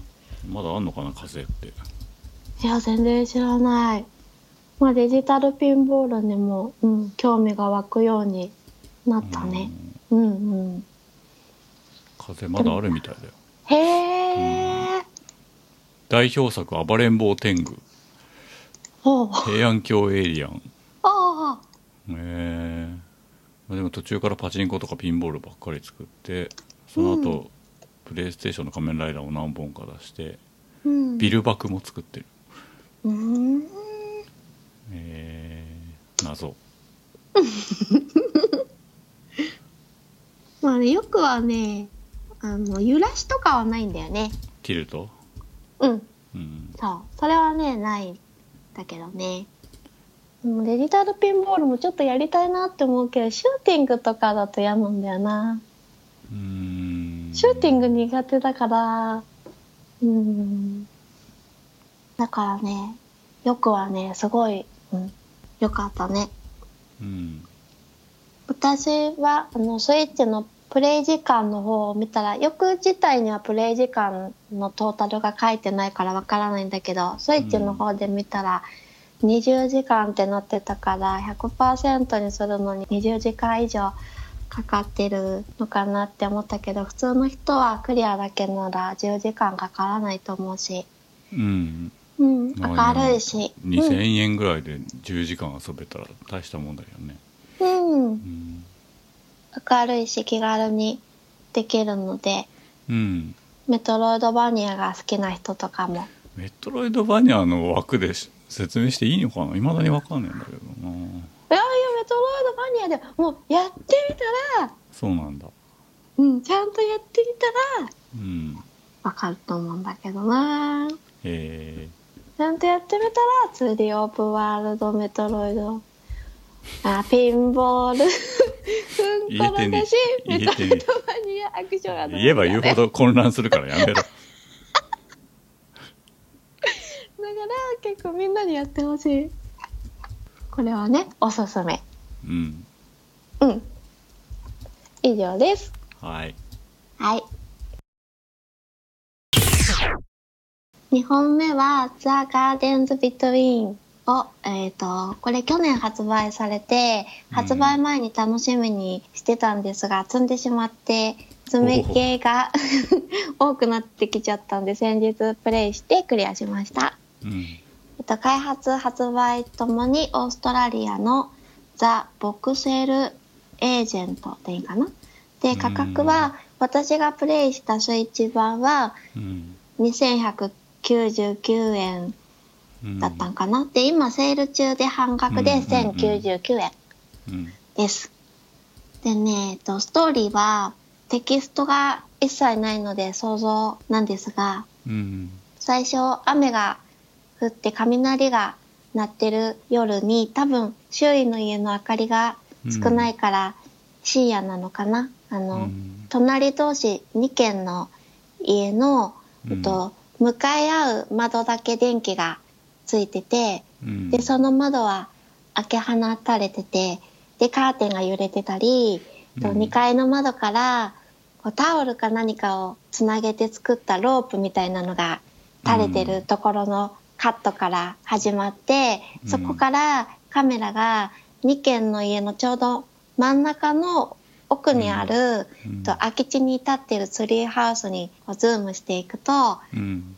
おそらく深夜に家を抜け出してきたのであろう男の子と女の子がその中で向かい合って座っててうん。ででもなんか2人ともちょっと浮かない表情を浮かべてるんだよね。うん。でその時に大きな雷が鳴って2人の間に丸い光の玉みたいなのが出現してうん。その光ると丸い玉に触れた瞬間うん。真っ暗になってうん。で気づいたら2人は不思議な島の幅辺みたいなところに流れ着いていましたっていうのがイントロダクションで。うん。でそこから操作できるようになるんだけどうん。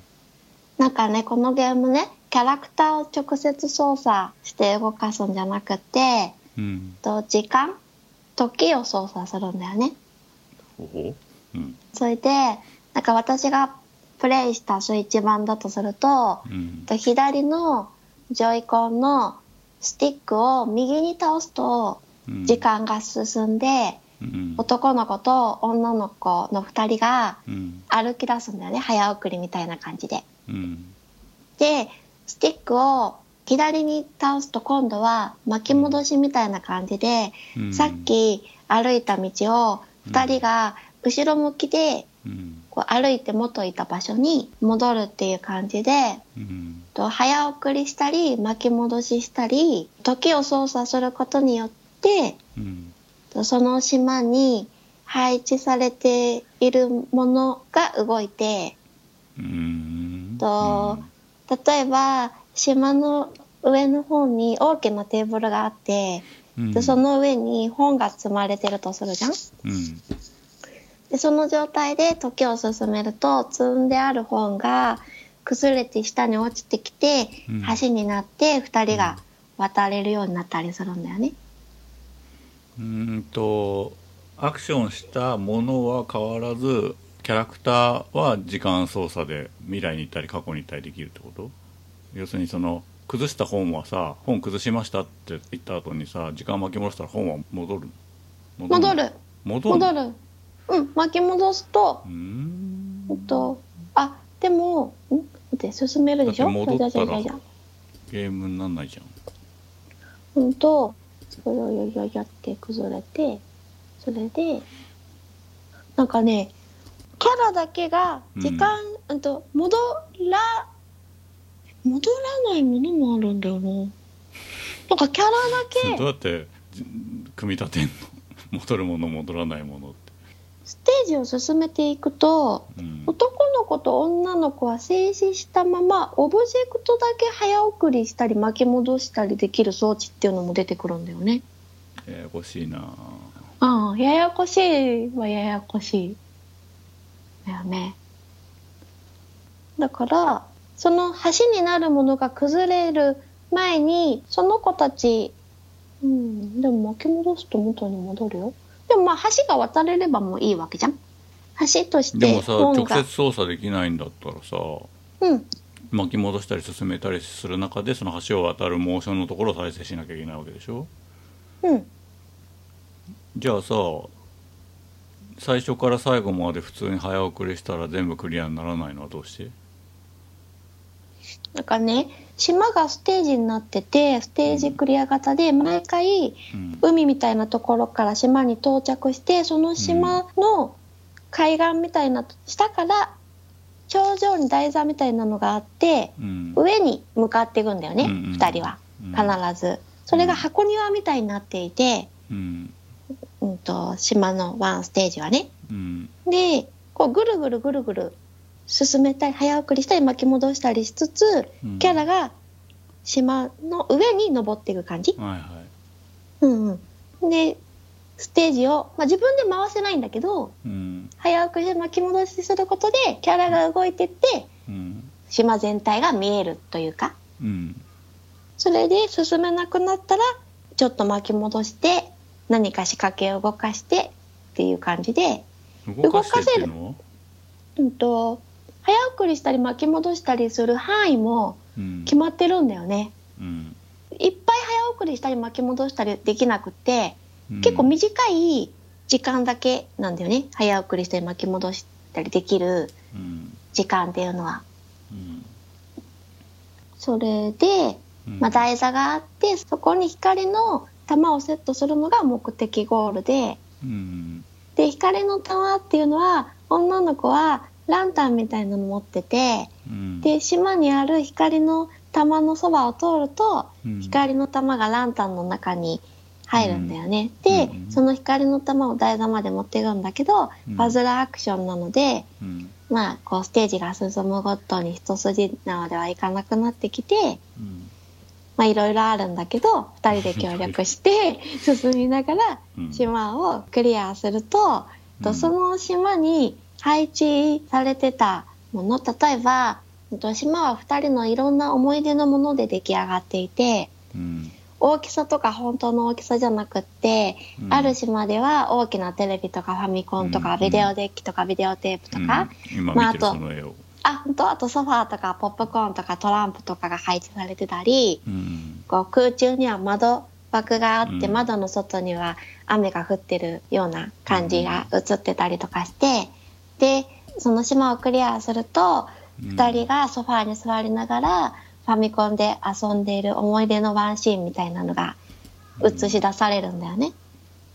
うん。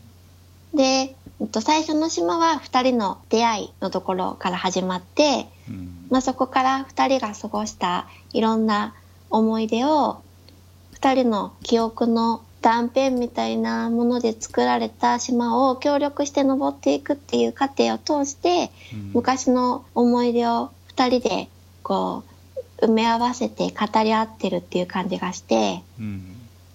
パズルを解くっていう行為がうん物語になってるって感じるしうん。と必ず女の子の方が男の子より先に歩いていってうん。積極的で男の子はちょっと内気そうなうん。でも頭が良くて手先が器用そうな感じとかうん。何も説明ないんだけど2人の動作からそれが読み取れるしうん。と2人の出会いから今までの思い出を時を操作してパズルを解いていくことで私が追体験できてうん。なんかそれが自然で全てパズルも含めて物語になっているっていうのがうん。美しいなって思いました。ビジュアルも良くて。うん。うん。絵本っぽい感じ。うん。うんパズルの仕組みがわかんねえな。どう説明したらいいかわかんない。やってみて。体験版あればいいのにね。うん。あなんかあれだ。実況とかで見たらわかるかもしれないね。うん。うん。うんうんガーデンズ・ビトウィンってどういう意味？どういう意味なんだろう。庭の間に？庭の間にあのあれがあるからかなツリーハウスが立ってるからそういうことなのかな。二人の家の間の空き地にうん。二人の隠れ家的なツリーハウスがあるか隠れ家らってことか。そういうことかな。うん。ビジュアル面白いねちょっとね。いいよね。なんか人工物がコロコロって落ちてる感じとかなんかうんうん。ピクミンみたいな感じにも見えるし。そうだね。うんうんうん。パズルにバリエーションがあるのかなっていうのがちょっとよくわかんないなこれ見てる限り。あー。バリエーションか。まあうんそうだね。そんなに難しくないしパズル慣れしてる人だったら2時間とかでクリアできちゃいそうだし。うん。うん。きっとその難しくない方がこのストーリーには合ってる邪魔しなくていいかな？なんだっけあの iOS のなんだっけあのパズルのやつ。モニュメントバレあモニュメントバレーとかに近いのかな、そのうんうんうん。ゲーム的なテクノロジーでできてんだけど、うん。まあ、どっちかというとその体験を重視するというか。うんうんうん。うん。そうだと思雰囲気というか、ううん。うん。そうだね。攻略するっていう感じではないっていう。うんうん。なんとなくあのやってるうちに分かるしね、うん。このパターンがうん。分かってくるし。うん、うん。まあでもね後半になってくるとちょっと難しくなってきて何度も何度も巻き戻したり早送りしたり同じことを繰り返す巻き戻したり早送り巻き戻し早送り巻き戻しってすることによって壊れるものとかもあるんだよね。うん。まあそういうのが最初分からなかったりとかするとなんで進めないんだろうってうん。うんなんで直接操作しないんだろうねしかし。そうだね。ううん。んまあでも2人の思い出時っていうのがうん。うんうん。出会いからのそのうん。思い出という意味で時間っていうのが重要でだから時間を動かさせるうん。っていうことなんだと思うんだけどね。うん。時っていうのが、あれだからかな。まあ私もね、あの、家が隣で誕生日が一日違いの幼馴染の男の子がいて、うん。小5の時に私が引っ越しちゃったんだけど、そういう昔のことを思い出したり、あうーん、重ねてなんかノスタルジックになったりして、うん。うん。まあ、ゲーム自体は数時間でクリアできるから価格とボリュームが釣り合わないってあの高いって感じる人もいると思うけど、一つの、うん、私は作品としては美しいし良かったので、今はセールで半額だしワンステージは短いから割と気軽に遊べるかなって、うん。うん、思いました。なるほど。うんタイトルが覚えづらいよなだから、デンズビトゥイン？うんこれも他のハードでも出てんの？あ、出てるみたいだよ。なんかいろんなプラットフォームで出てるっぽかったよ。スチームはあったね。あプレステそうなんだ4にもあるんじゃないかな。だからもうほぼ出てるんじゃないかな。うんうん。そういうなんかいろんなプラットフォームに出てくるゲーム機ってうん。なんだかわかんないゲーム機のデザインしてるけどこれはかなりファミコンに近いデザインをしていて珍しいなって思った、ああね。うんファミコンだよね。まあ 厳密には違うけどかなりファミコンを大きさせる色味とデザインだね、そうそう。うんえしかも NES じゃないっていうね、そうなんだよ。私も思った。うん日本を意識してくれたんかな。うんね。うん。なんか違うさ、プレステとかでやったらプレステになるのかなって思ったけど、多分変わらないよね。うん変わんないんじゃない？うん。まあ、そんな感じです。はーい最後は、グリスをクリアしたので、その感想を話したいと思います。はい開発は、2人の開発者と、あと、アーティストのコンラッド・ロセットさんという方、3人で設立したスペインのノマータスタジオでいいのかな？のデビュー作らしいです。うん販売はデボルバーデジタル。で、デボルバかーデジタルってあれ？なんだっけ？デボルバーデジタルは、ホットラインマイアミと、うんミントと、ザ・メッセンジャーと、うん。あと何があったかな？あのイコみたいなやつ違ったっけ？ライム？ライム。ライムは違うんじゃないかな。うん。わかんないな。わかライムもそうだった。多分違うと思ったけど。ライム。ライムはねテキーラワークスでした。一つも合ってない。えなんとかデジタル。っていう。なんかき俺なんかそれを口にした覚えがあるよその会社の名前。さホットラインマイアミの時に言った？ホットラインマイアミってレビューした？ホットライン。うんでもなんかこの間デボルバーデジタルの話、あ、ミントの時話したよ。デボルバーデジタルはミントだったから、ミントデボ何ル、あ、ミント、え？ミミントじゃないんだっけ？ミニッツか。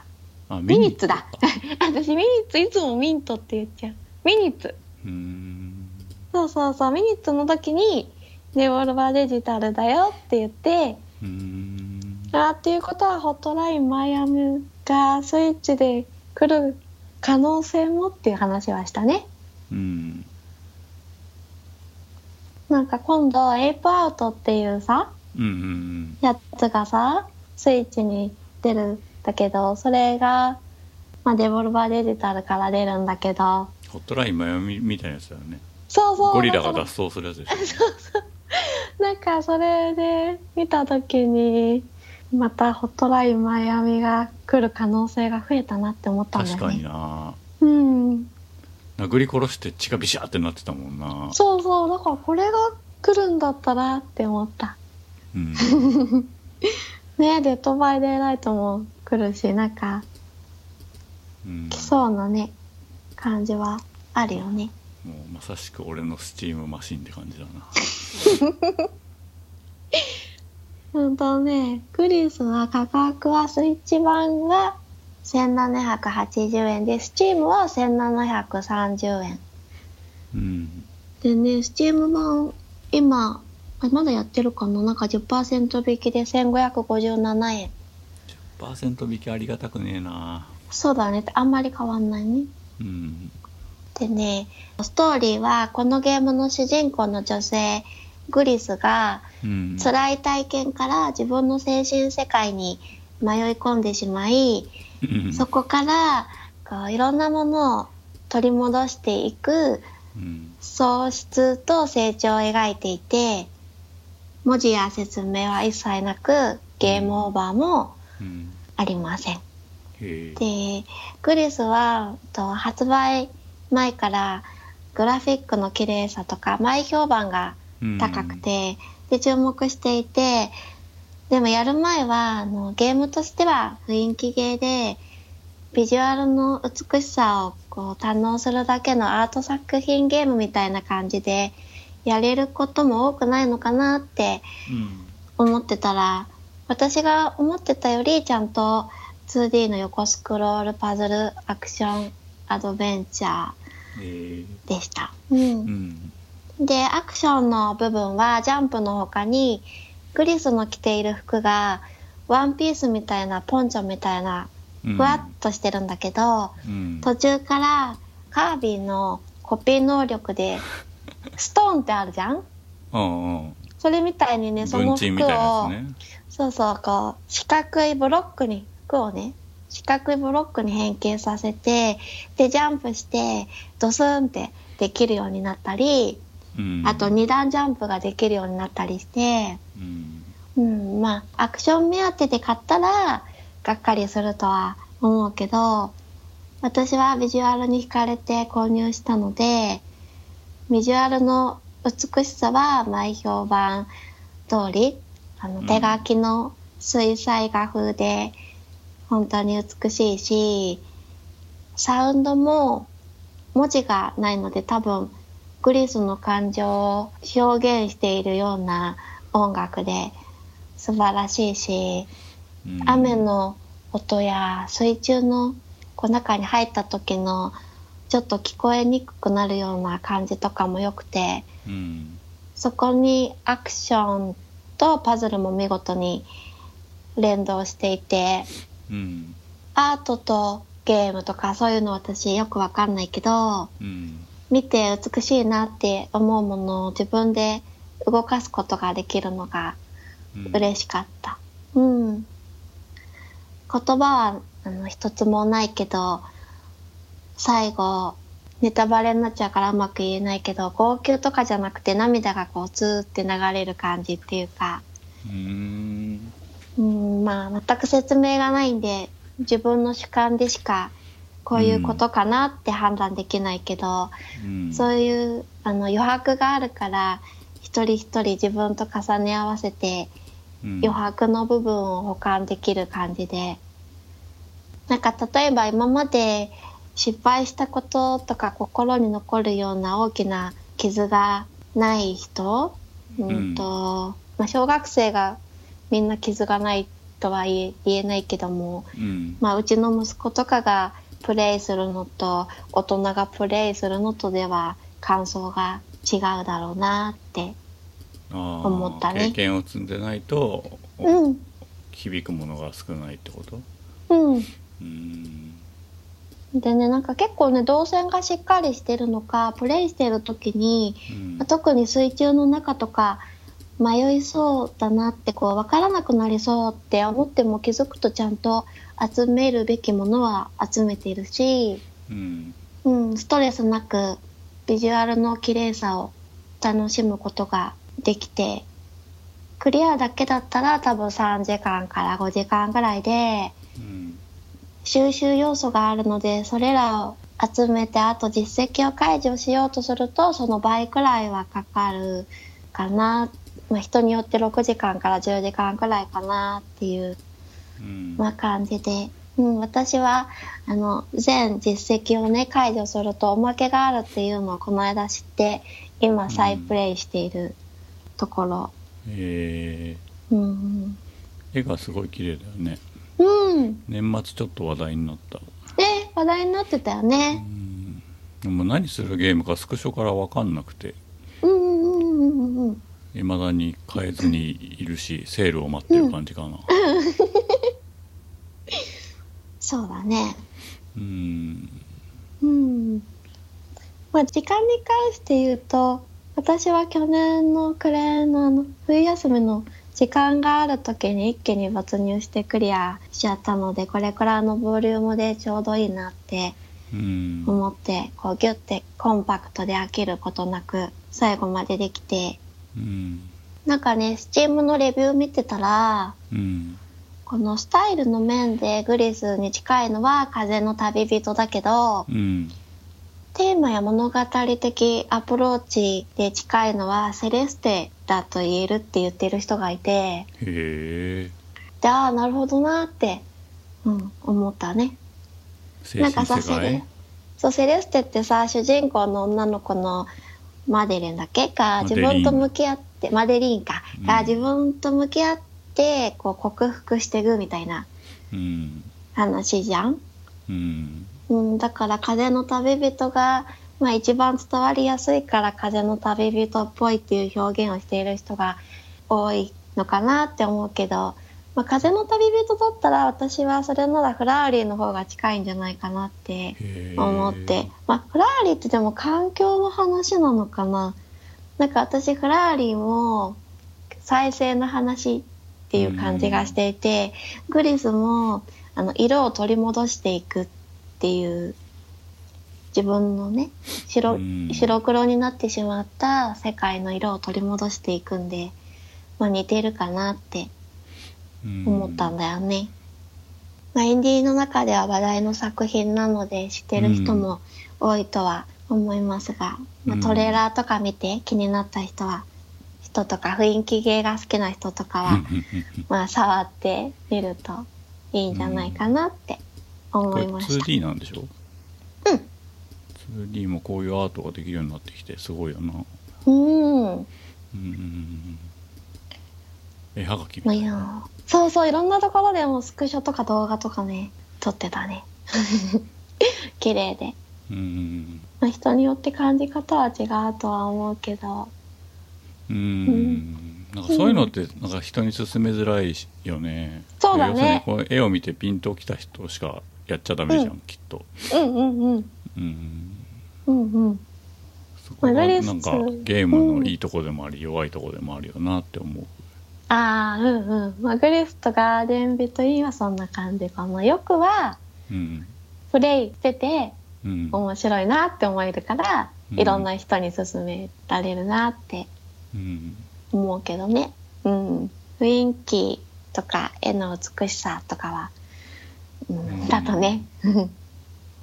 なんかね、フィギュアがね、うんで、ボルバーデジタルからクリスのフィギュアが出ててね。うんそれは、まあ、全然テイストが違うんだけど、うん可愛らしくてね、ちょっとね、立体ってこと？欲しい。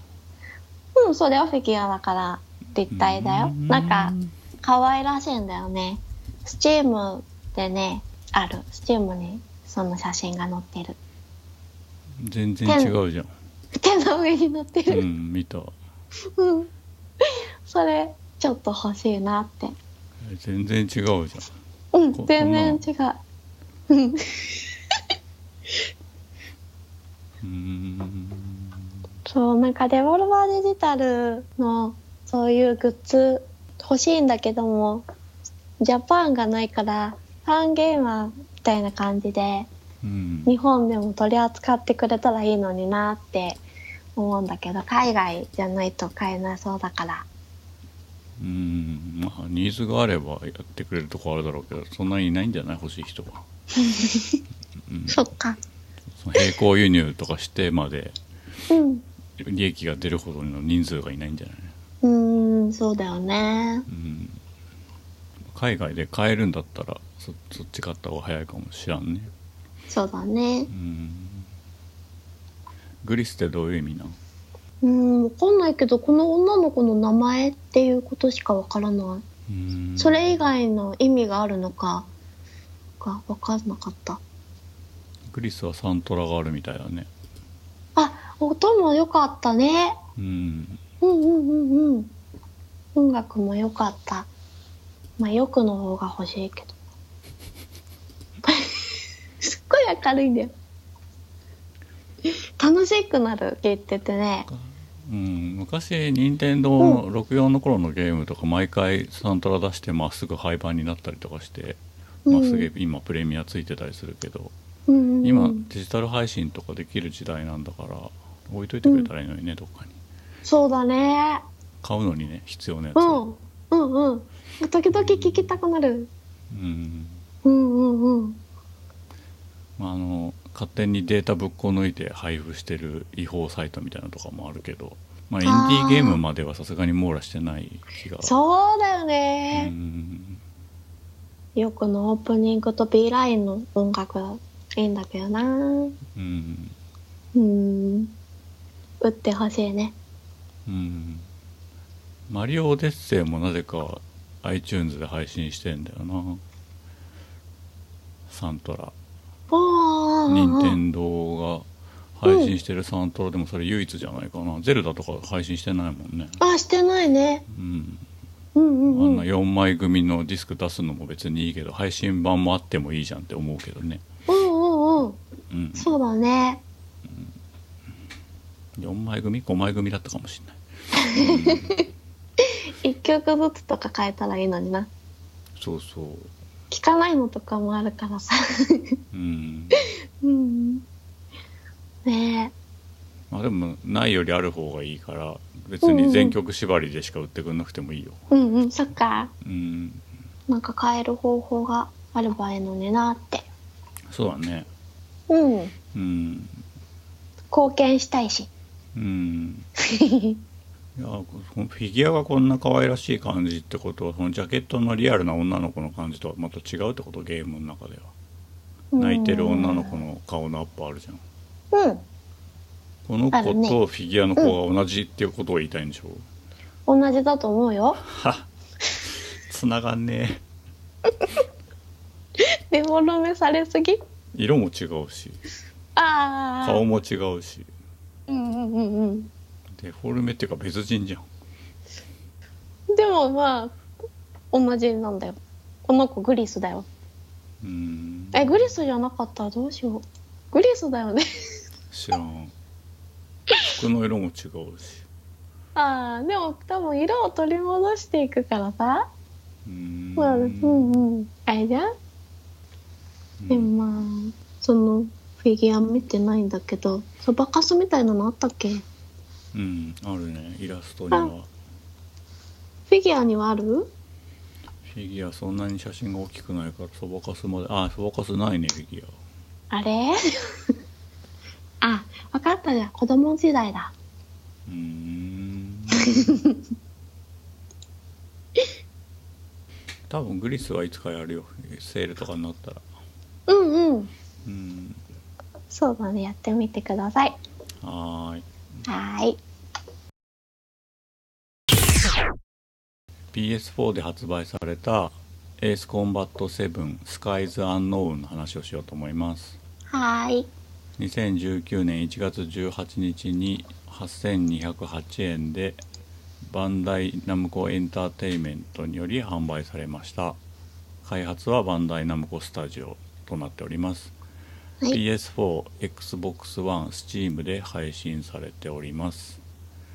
まあ7ということで6は Xbox360 版で2007年。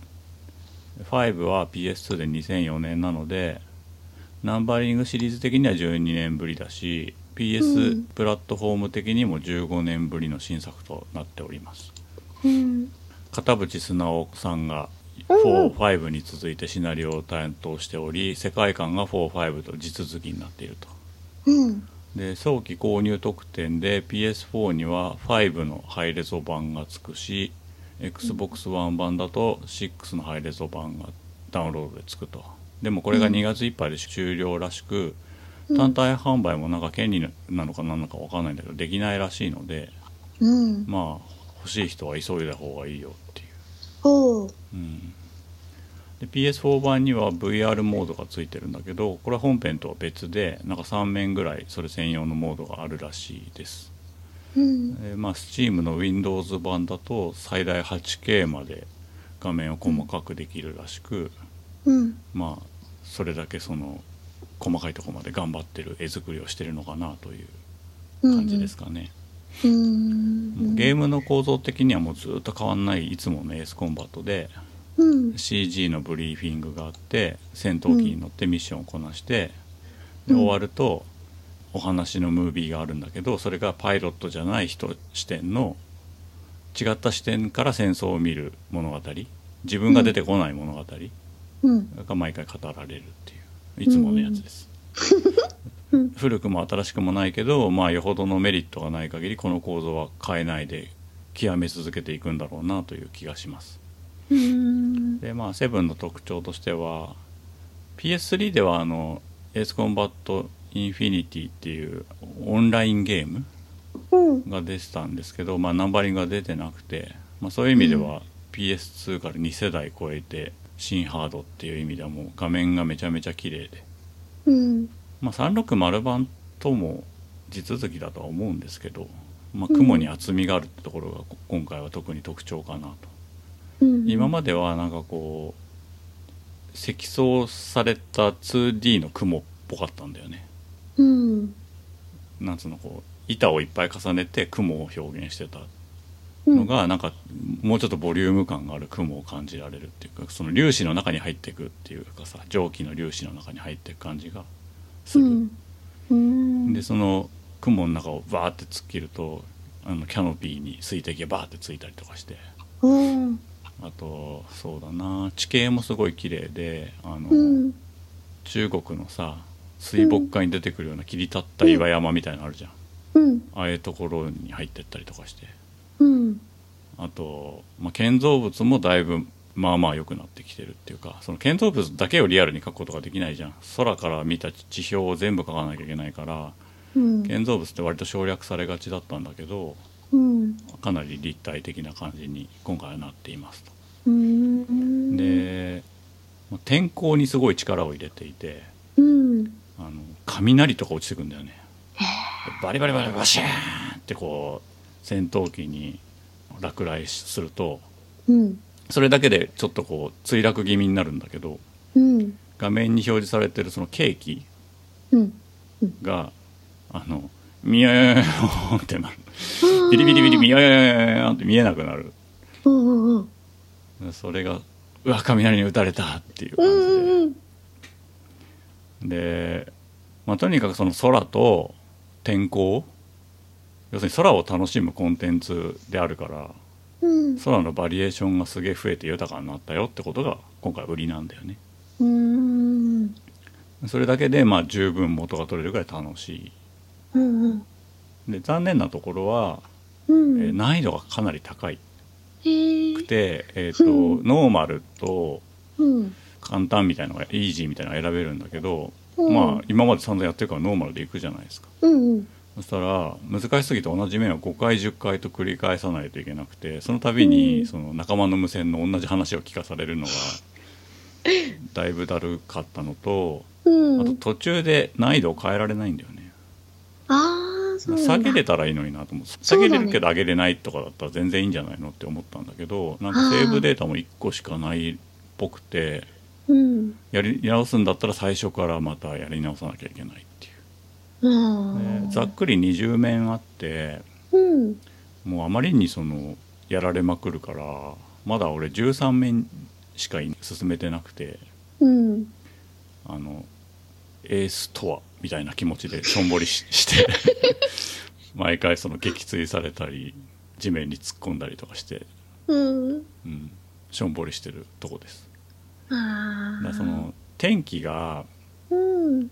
新しいのは新しいんだけどそのゲームプレイ的にはその足かせになってて、ここんな天気だからこんな不利な状況で戦ってくださいになっちゃうんだよね砂嵐でレーダーが効かないとか、うん。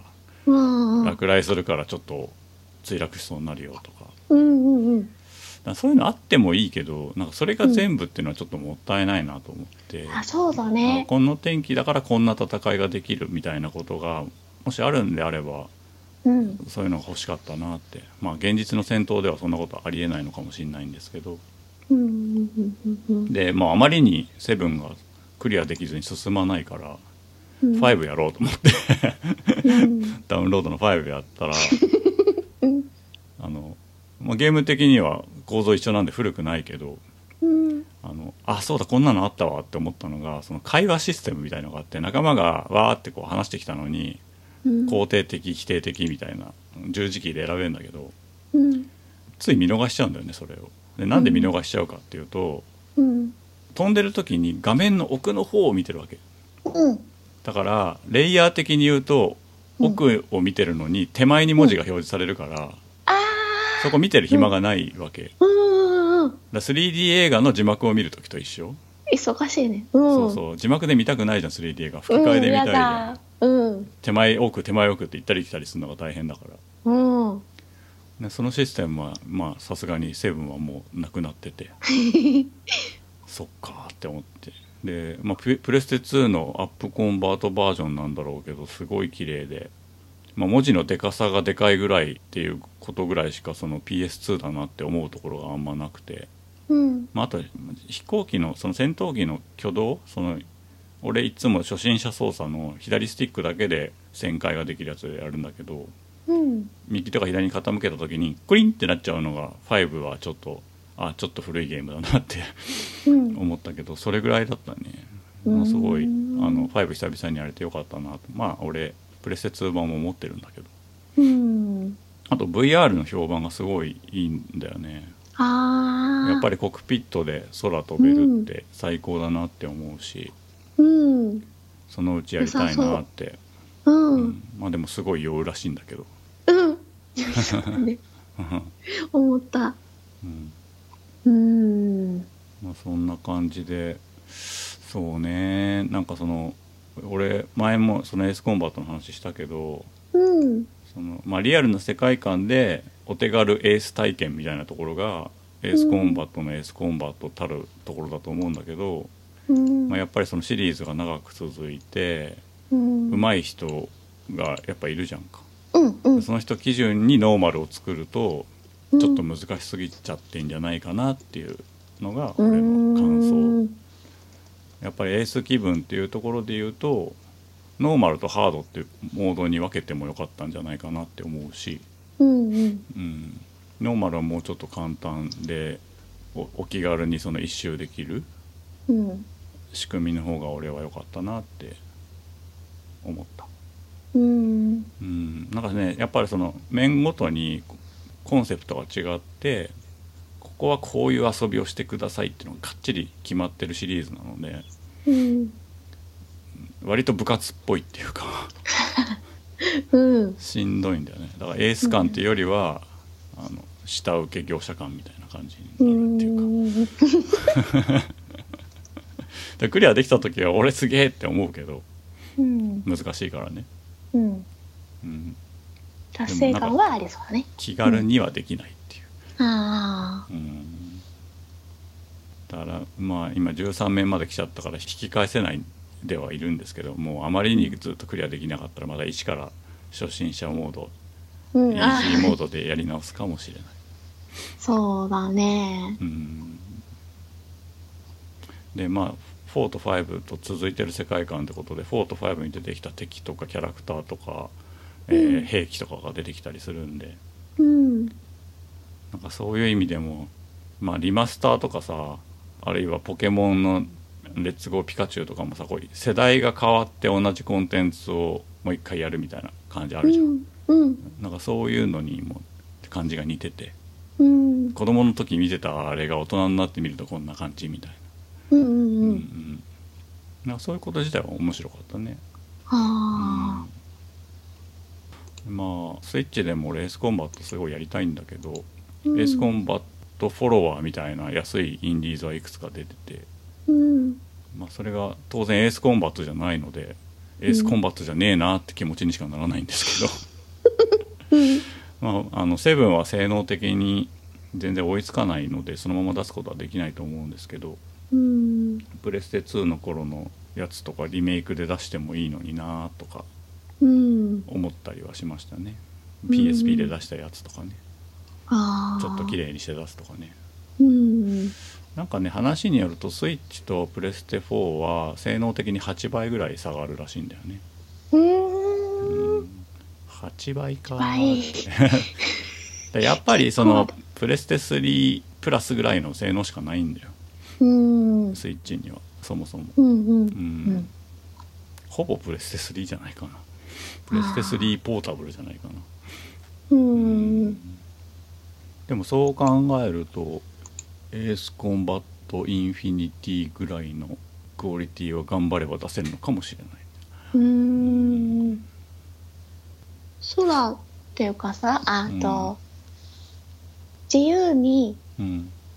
お散歩っていうかさ そういうあの朝日を見るとか夕日を見るとか虹でも花火とか星空とかそういうデート的な感じでなんかあるんじゃなかったかな。あと撮影モードみたいのもあるらしくそれぞれうん。俺のかっこいい飛んでる姿を見ろみたいな動画とかうんスクショとか撮ってる人いるみたいだけどね。うーん。まあそうやって戦うだけじゃなくって自由に空を飛べたら気持ちよさそうだなって思ってまあ今までも空飛んでて気持ちよかったけどあのうん。VR モードでいいなと思ったのは、うん。誰かの動画見てたんだけどうん。あの空母の上でさ、うん。あのなんていうのなんていうんだああいう人こっからは発信してくださいみたいにこのさうん。滑走路の上にいる人なんていうのああいうの。いるじゃん。なんかうん。つなぎとか来て、うんうん。名前は分かんないけど。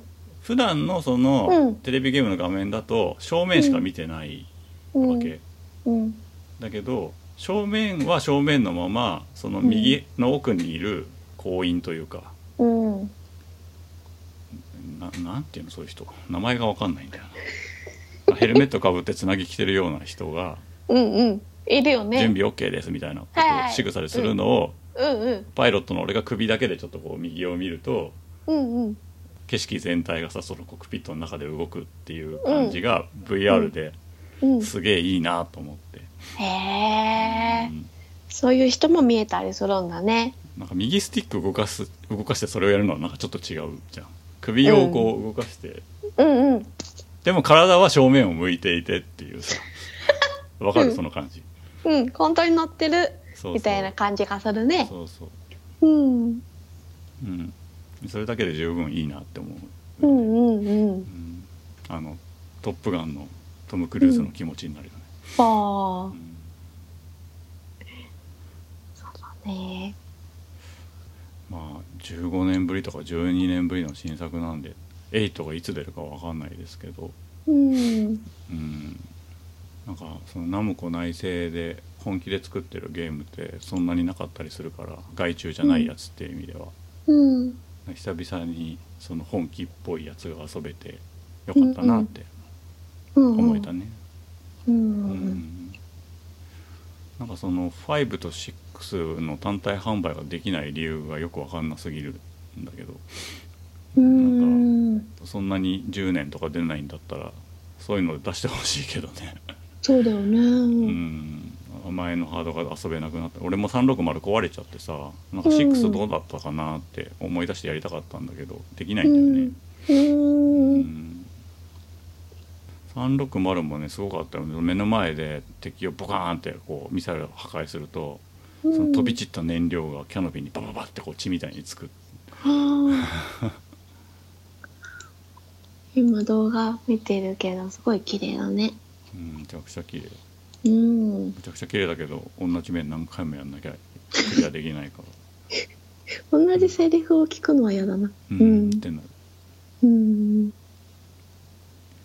だって13面だけど11面12面10回以上ずつやったし13面も今20回ぐらいやってて全然進まない。のもうセリフ覚えたわってなる。そうだね。自分は喋んないけどその同僚がおしゃべりな設定だったりなんか上官もちょっとなんか意地悪なこと言うみたいなさ、うん。ここでお前たちに昔話をしてやろういやいやもう20回聞きました なんかあれだよね。タイムリープしてるような気持ちになるよね。自分だけ同じ時間を繰り返してる感じだよね。うんうん。まあ、PS4 を持ってる男の子は割と興味あって買ったりしてんじゃないかなっていうイメージですけどどうなんですかねうん。そうなんかね。うんまあ見るとかっこいいなとは思うけど。うん。あうん。の前さその 3DS 版をやった時にさうん。解像度がそもそも荒すぎてうん。地面に近づいてるのかどうか分かんなくてぶつかって死ぬみたいなことを言ったけど、うん。PS4 版はさすがにそれはなくて ない代わりに本当に地面が迫ってくるから超怖いっていう、あの例えばこう、ま海の真ん中に基地があってそれをこううん何回も往復しながらこう攻撃するみたいなのあるんだけど結構ギリギリにかすめていかなきゃいけないわけよ。うんうん。なんつうのこう例えばジェットコースターとかでお男は玉ヒュンつってさこう。うんチンチンがキュッてなる錯覚があるんだけど、うんうん。なんかそれに近いものをねうん。ああ。ヒュンってなる まああこんだけぶね綺麗だったらね。うん。あと実際ぶつかっちゃった時も「いって!」ってなる、あの格闘ゲームが 3D になった時に「いて!」ってなった感じわでかる。自分が痛いわけじゃないけど痛い痛いって言っちゃうよね。うんうでなんか自衛隊か元自衛隊のパイロットだった人かなんかがそのレビューを書いてて、うん天候が悪すぎてうん。上下左右が分かんなくなる錯覚があるんだけど。それがそのプレステ4版の「エースコンバット7」ではうん。同じように体験できるって書いてあって。空間失調とか言ったかな、う。んすごい。まあ、その気持ちわかるだから玉ヒュンするから。なるほど。それ体験できるのすごいね。なんかさ、水中の中とかだとどっちが上かとかって分かんなくなるっていうのはうん、感覚で分かるんだけど、うん空でそれを感じたことがないから、うん、いいね。体験できるのはね。で VR つけててさうん。でそれこそなんか椅子とかにディズニーランドのやつなんだっけ？あの映画のやつスターツアーズか。スターツアーズとかみたいに椅子がちょっとこうふわって落ちるとかさ。おー。5センチでも1 0センチでもそういう仕組みがある椅子とかあったらさうん。だいぶやばいよね。そうだね。よくその警告で「ストールストール」っつってこう失速して落ちてますよっていうのが出てくるの。エースコンバットって、うん。で。その時に椅椅子がさスーってこうなったらさ気失うんじゃないかな下手すると。あのさ、カウンターとかにあるさ、椅子あるじゃん。あれさ、こう、レバー油が圧のやつでしょ？そうそういやだからいいの。が入ってまあいくらかかるかわかんないけどそういうアトラクションがあってもいいよなって。あとなんかジェットコースターの VR 見ながらさ椅子をガタガタ揺らすだけでも全然違うらしいしあ椅子を傾けるだけでも人力で傾けるだけでもすごい違うらしいから、まあ、そうか。うん。やってみたいな。うん、まあ酔うよなきっとなうんうん、ようよう。酔いそうだけど、ちょっとやってみたい。うん。ああとそうだ一個言い忘れてた今までその標準ミサイルがなくなると基地に帰るか諦めるかしかなかったんだけど、うん。えっ、とね1分につき2発ずつぐらい復帰するっていう謎の不思議仕様が入っててうん。まあ人造に撃つことはできないがゲームオーバーにもならないみたいな これどういう設定なんだろうなって思いながらすごいニヤニヤしてしまったんですけどああ、そうなん戦だ。闘機倒すのに大体2発ずつ撃たないと2発連続で当てないとやっつけられないよね、うん。うん。その2発ずつ完全に勝手にこう 卵を産むみたいに あれさっき使い切ったはずなのにまた2個あるみたいなへえ。そのゲーム的な不思議仕様が面白いなって、うんうんうんううん。まあ、わざわざ戻るっていうのが。まあそれもリアルだよね。だからその間に戦局が進んで悪くなってるっていうのもある種うん。マネージメントだから、うんうんうんうんまあでも自分の基地が近くにないとか戻れないわけ、ああ、うん、でそういう時はそのミサイルのマネージメントも含めて作戦なんだけど、うん。うんなんか卵を産んでるみたいで面白かった。ああ早く産んで早く産んでってなる。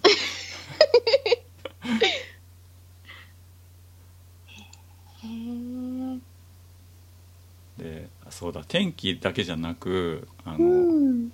作戦実行時間みたいな時間制限がうんかなり苦しくて、あなんかこうヒットアンドアウェイで地味に潰していくみたいなことができないんだよね。もう時間が迫ってゲームオーバーみたいな。この時間までにこれだけの戦果を上げないと作戦失敗ですみたいな、ああそれはねすごく楽しくなかったね。それは本当なんかエースモードとかでいいしあと、うん。なんだろう。クリアはできていいと思うんだよね。うあんの本当のクリアはできてないけど先に進めるっていう。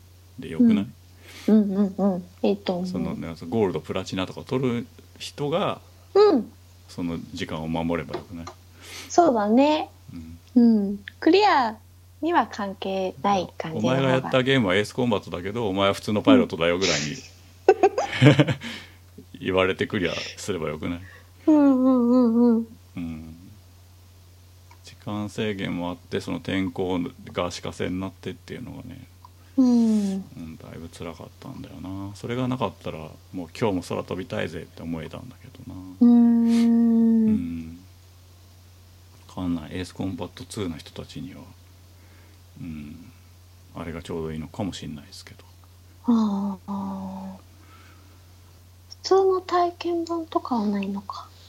VR 体験版があるみたいだね。うんでみんななんかそのエースコンバット慣れてない人たちばっかりで VR を持ってるからやってみたらうん。空母から海にザパーンって落ちて終わったって人が何人もいた、わかる。なるよね。落ちちゃうよね。多分あれじゃない？あの操縦桿だからさ手前に引くと上に上がるじゃん。あだけどあの画面的にはさ上を押したい人っていうのが一定数いるじゃん。ど飛ぶ時に、それで、うんうん 加工して落ちるんじゃない？うんうん、スティックを上に入れて落ちるんじゃない？あー難しいよね。私もししょっちゅう落ちちゃう。で普通はアクセルというかロケットエンジンをギューってこう出してれば前に推進力が出てるだけで落下はしないと思うんだよね。うーん。だから多分スティックを上に入れてるんだと思ああそうなんかね。すごい難しいイメージだよ。ううんうんだから全全然手出してないね。うん。うん。わかんない。女の人ですごい上手い人がいるかどうか知らないけどそういう人いたら面白いね。うん。うんうんうんうん。あんまり聞かないもんね。うん。うん。はい。そんな感じでエースコンバット7については以上です、はーい以上ゲームもごもご高鍋 VS でした。お送りしたのはルート高鍋でした。それではまた次回までごきげんよう。さようなら。さようなら。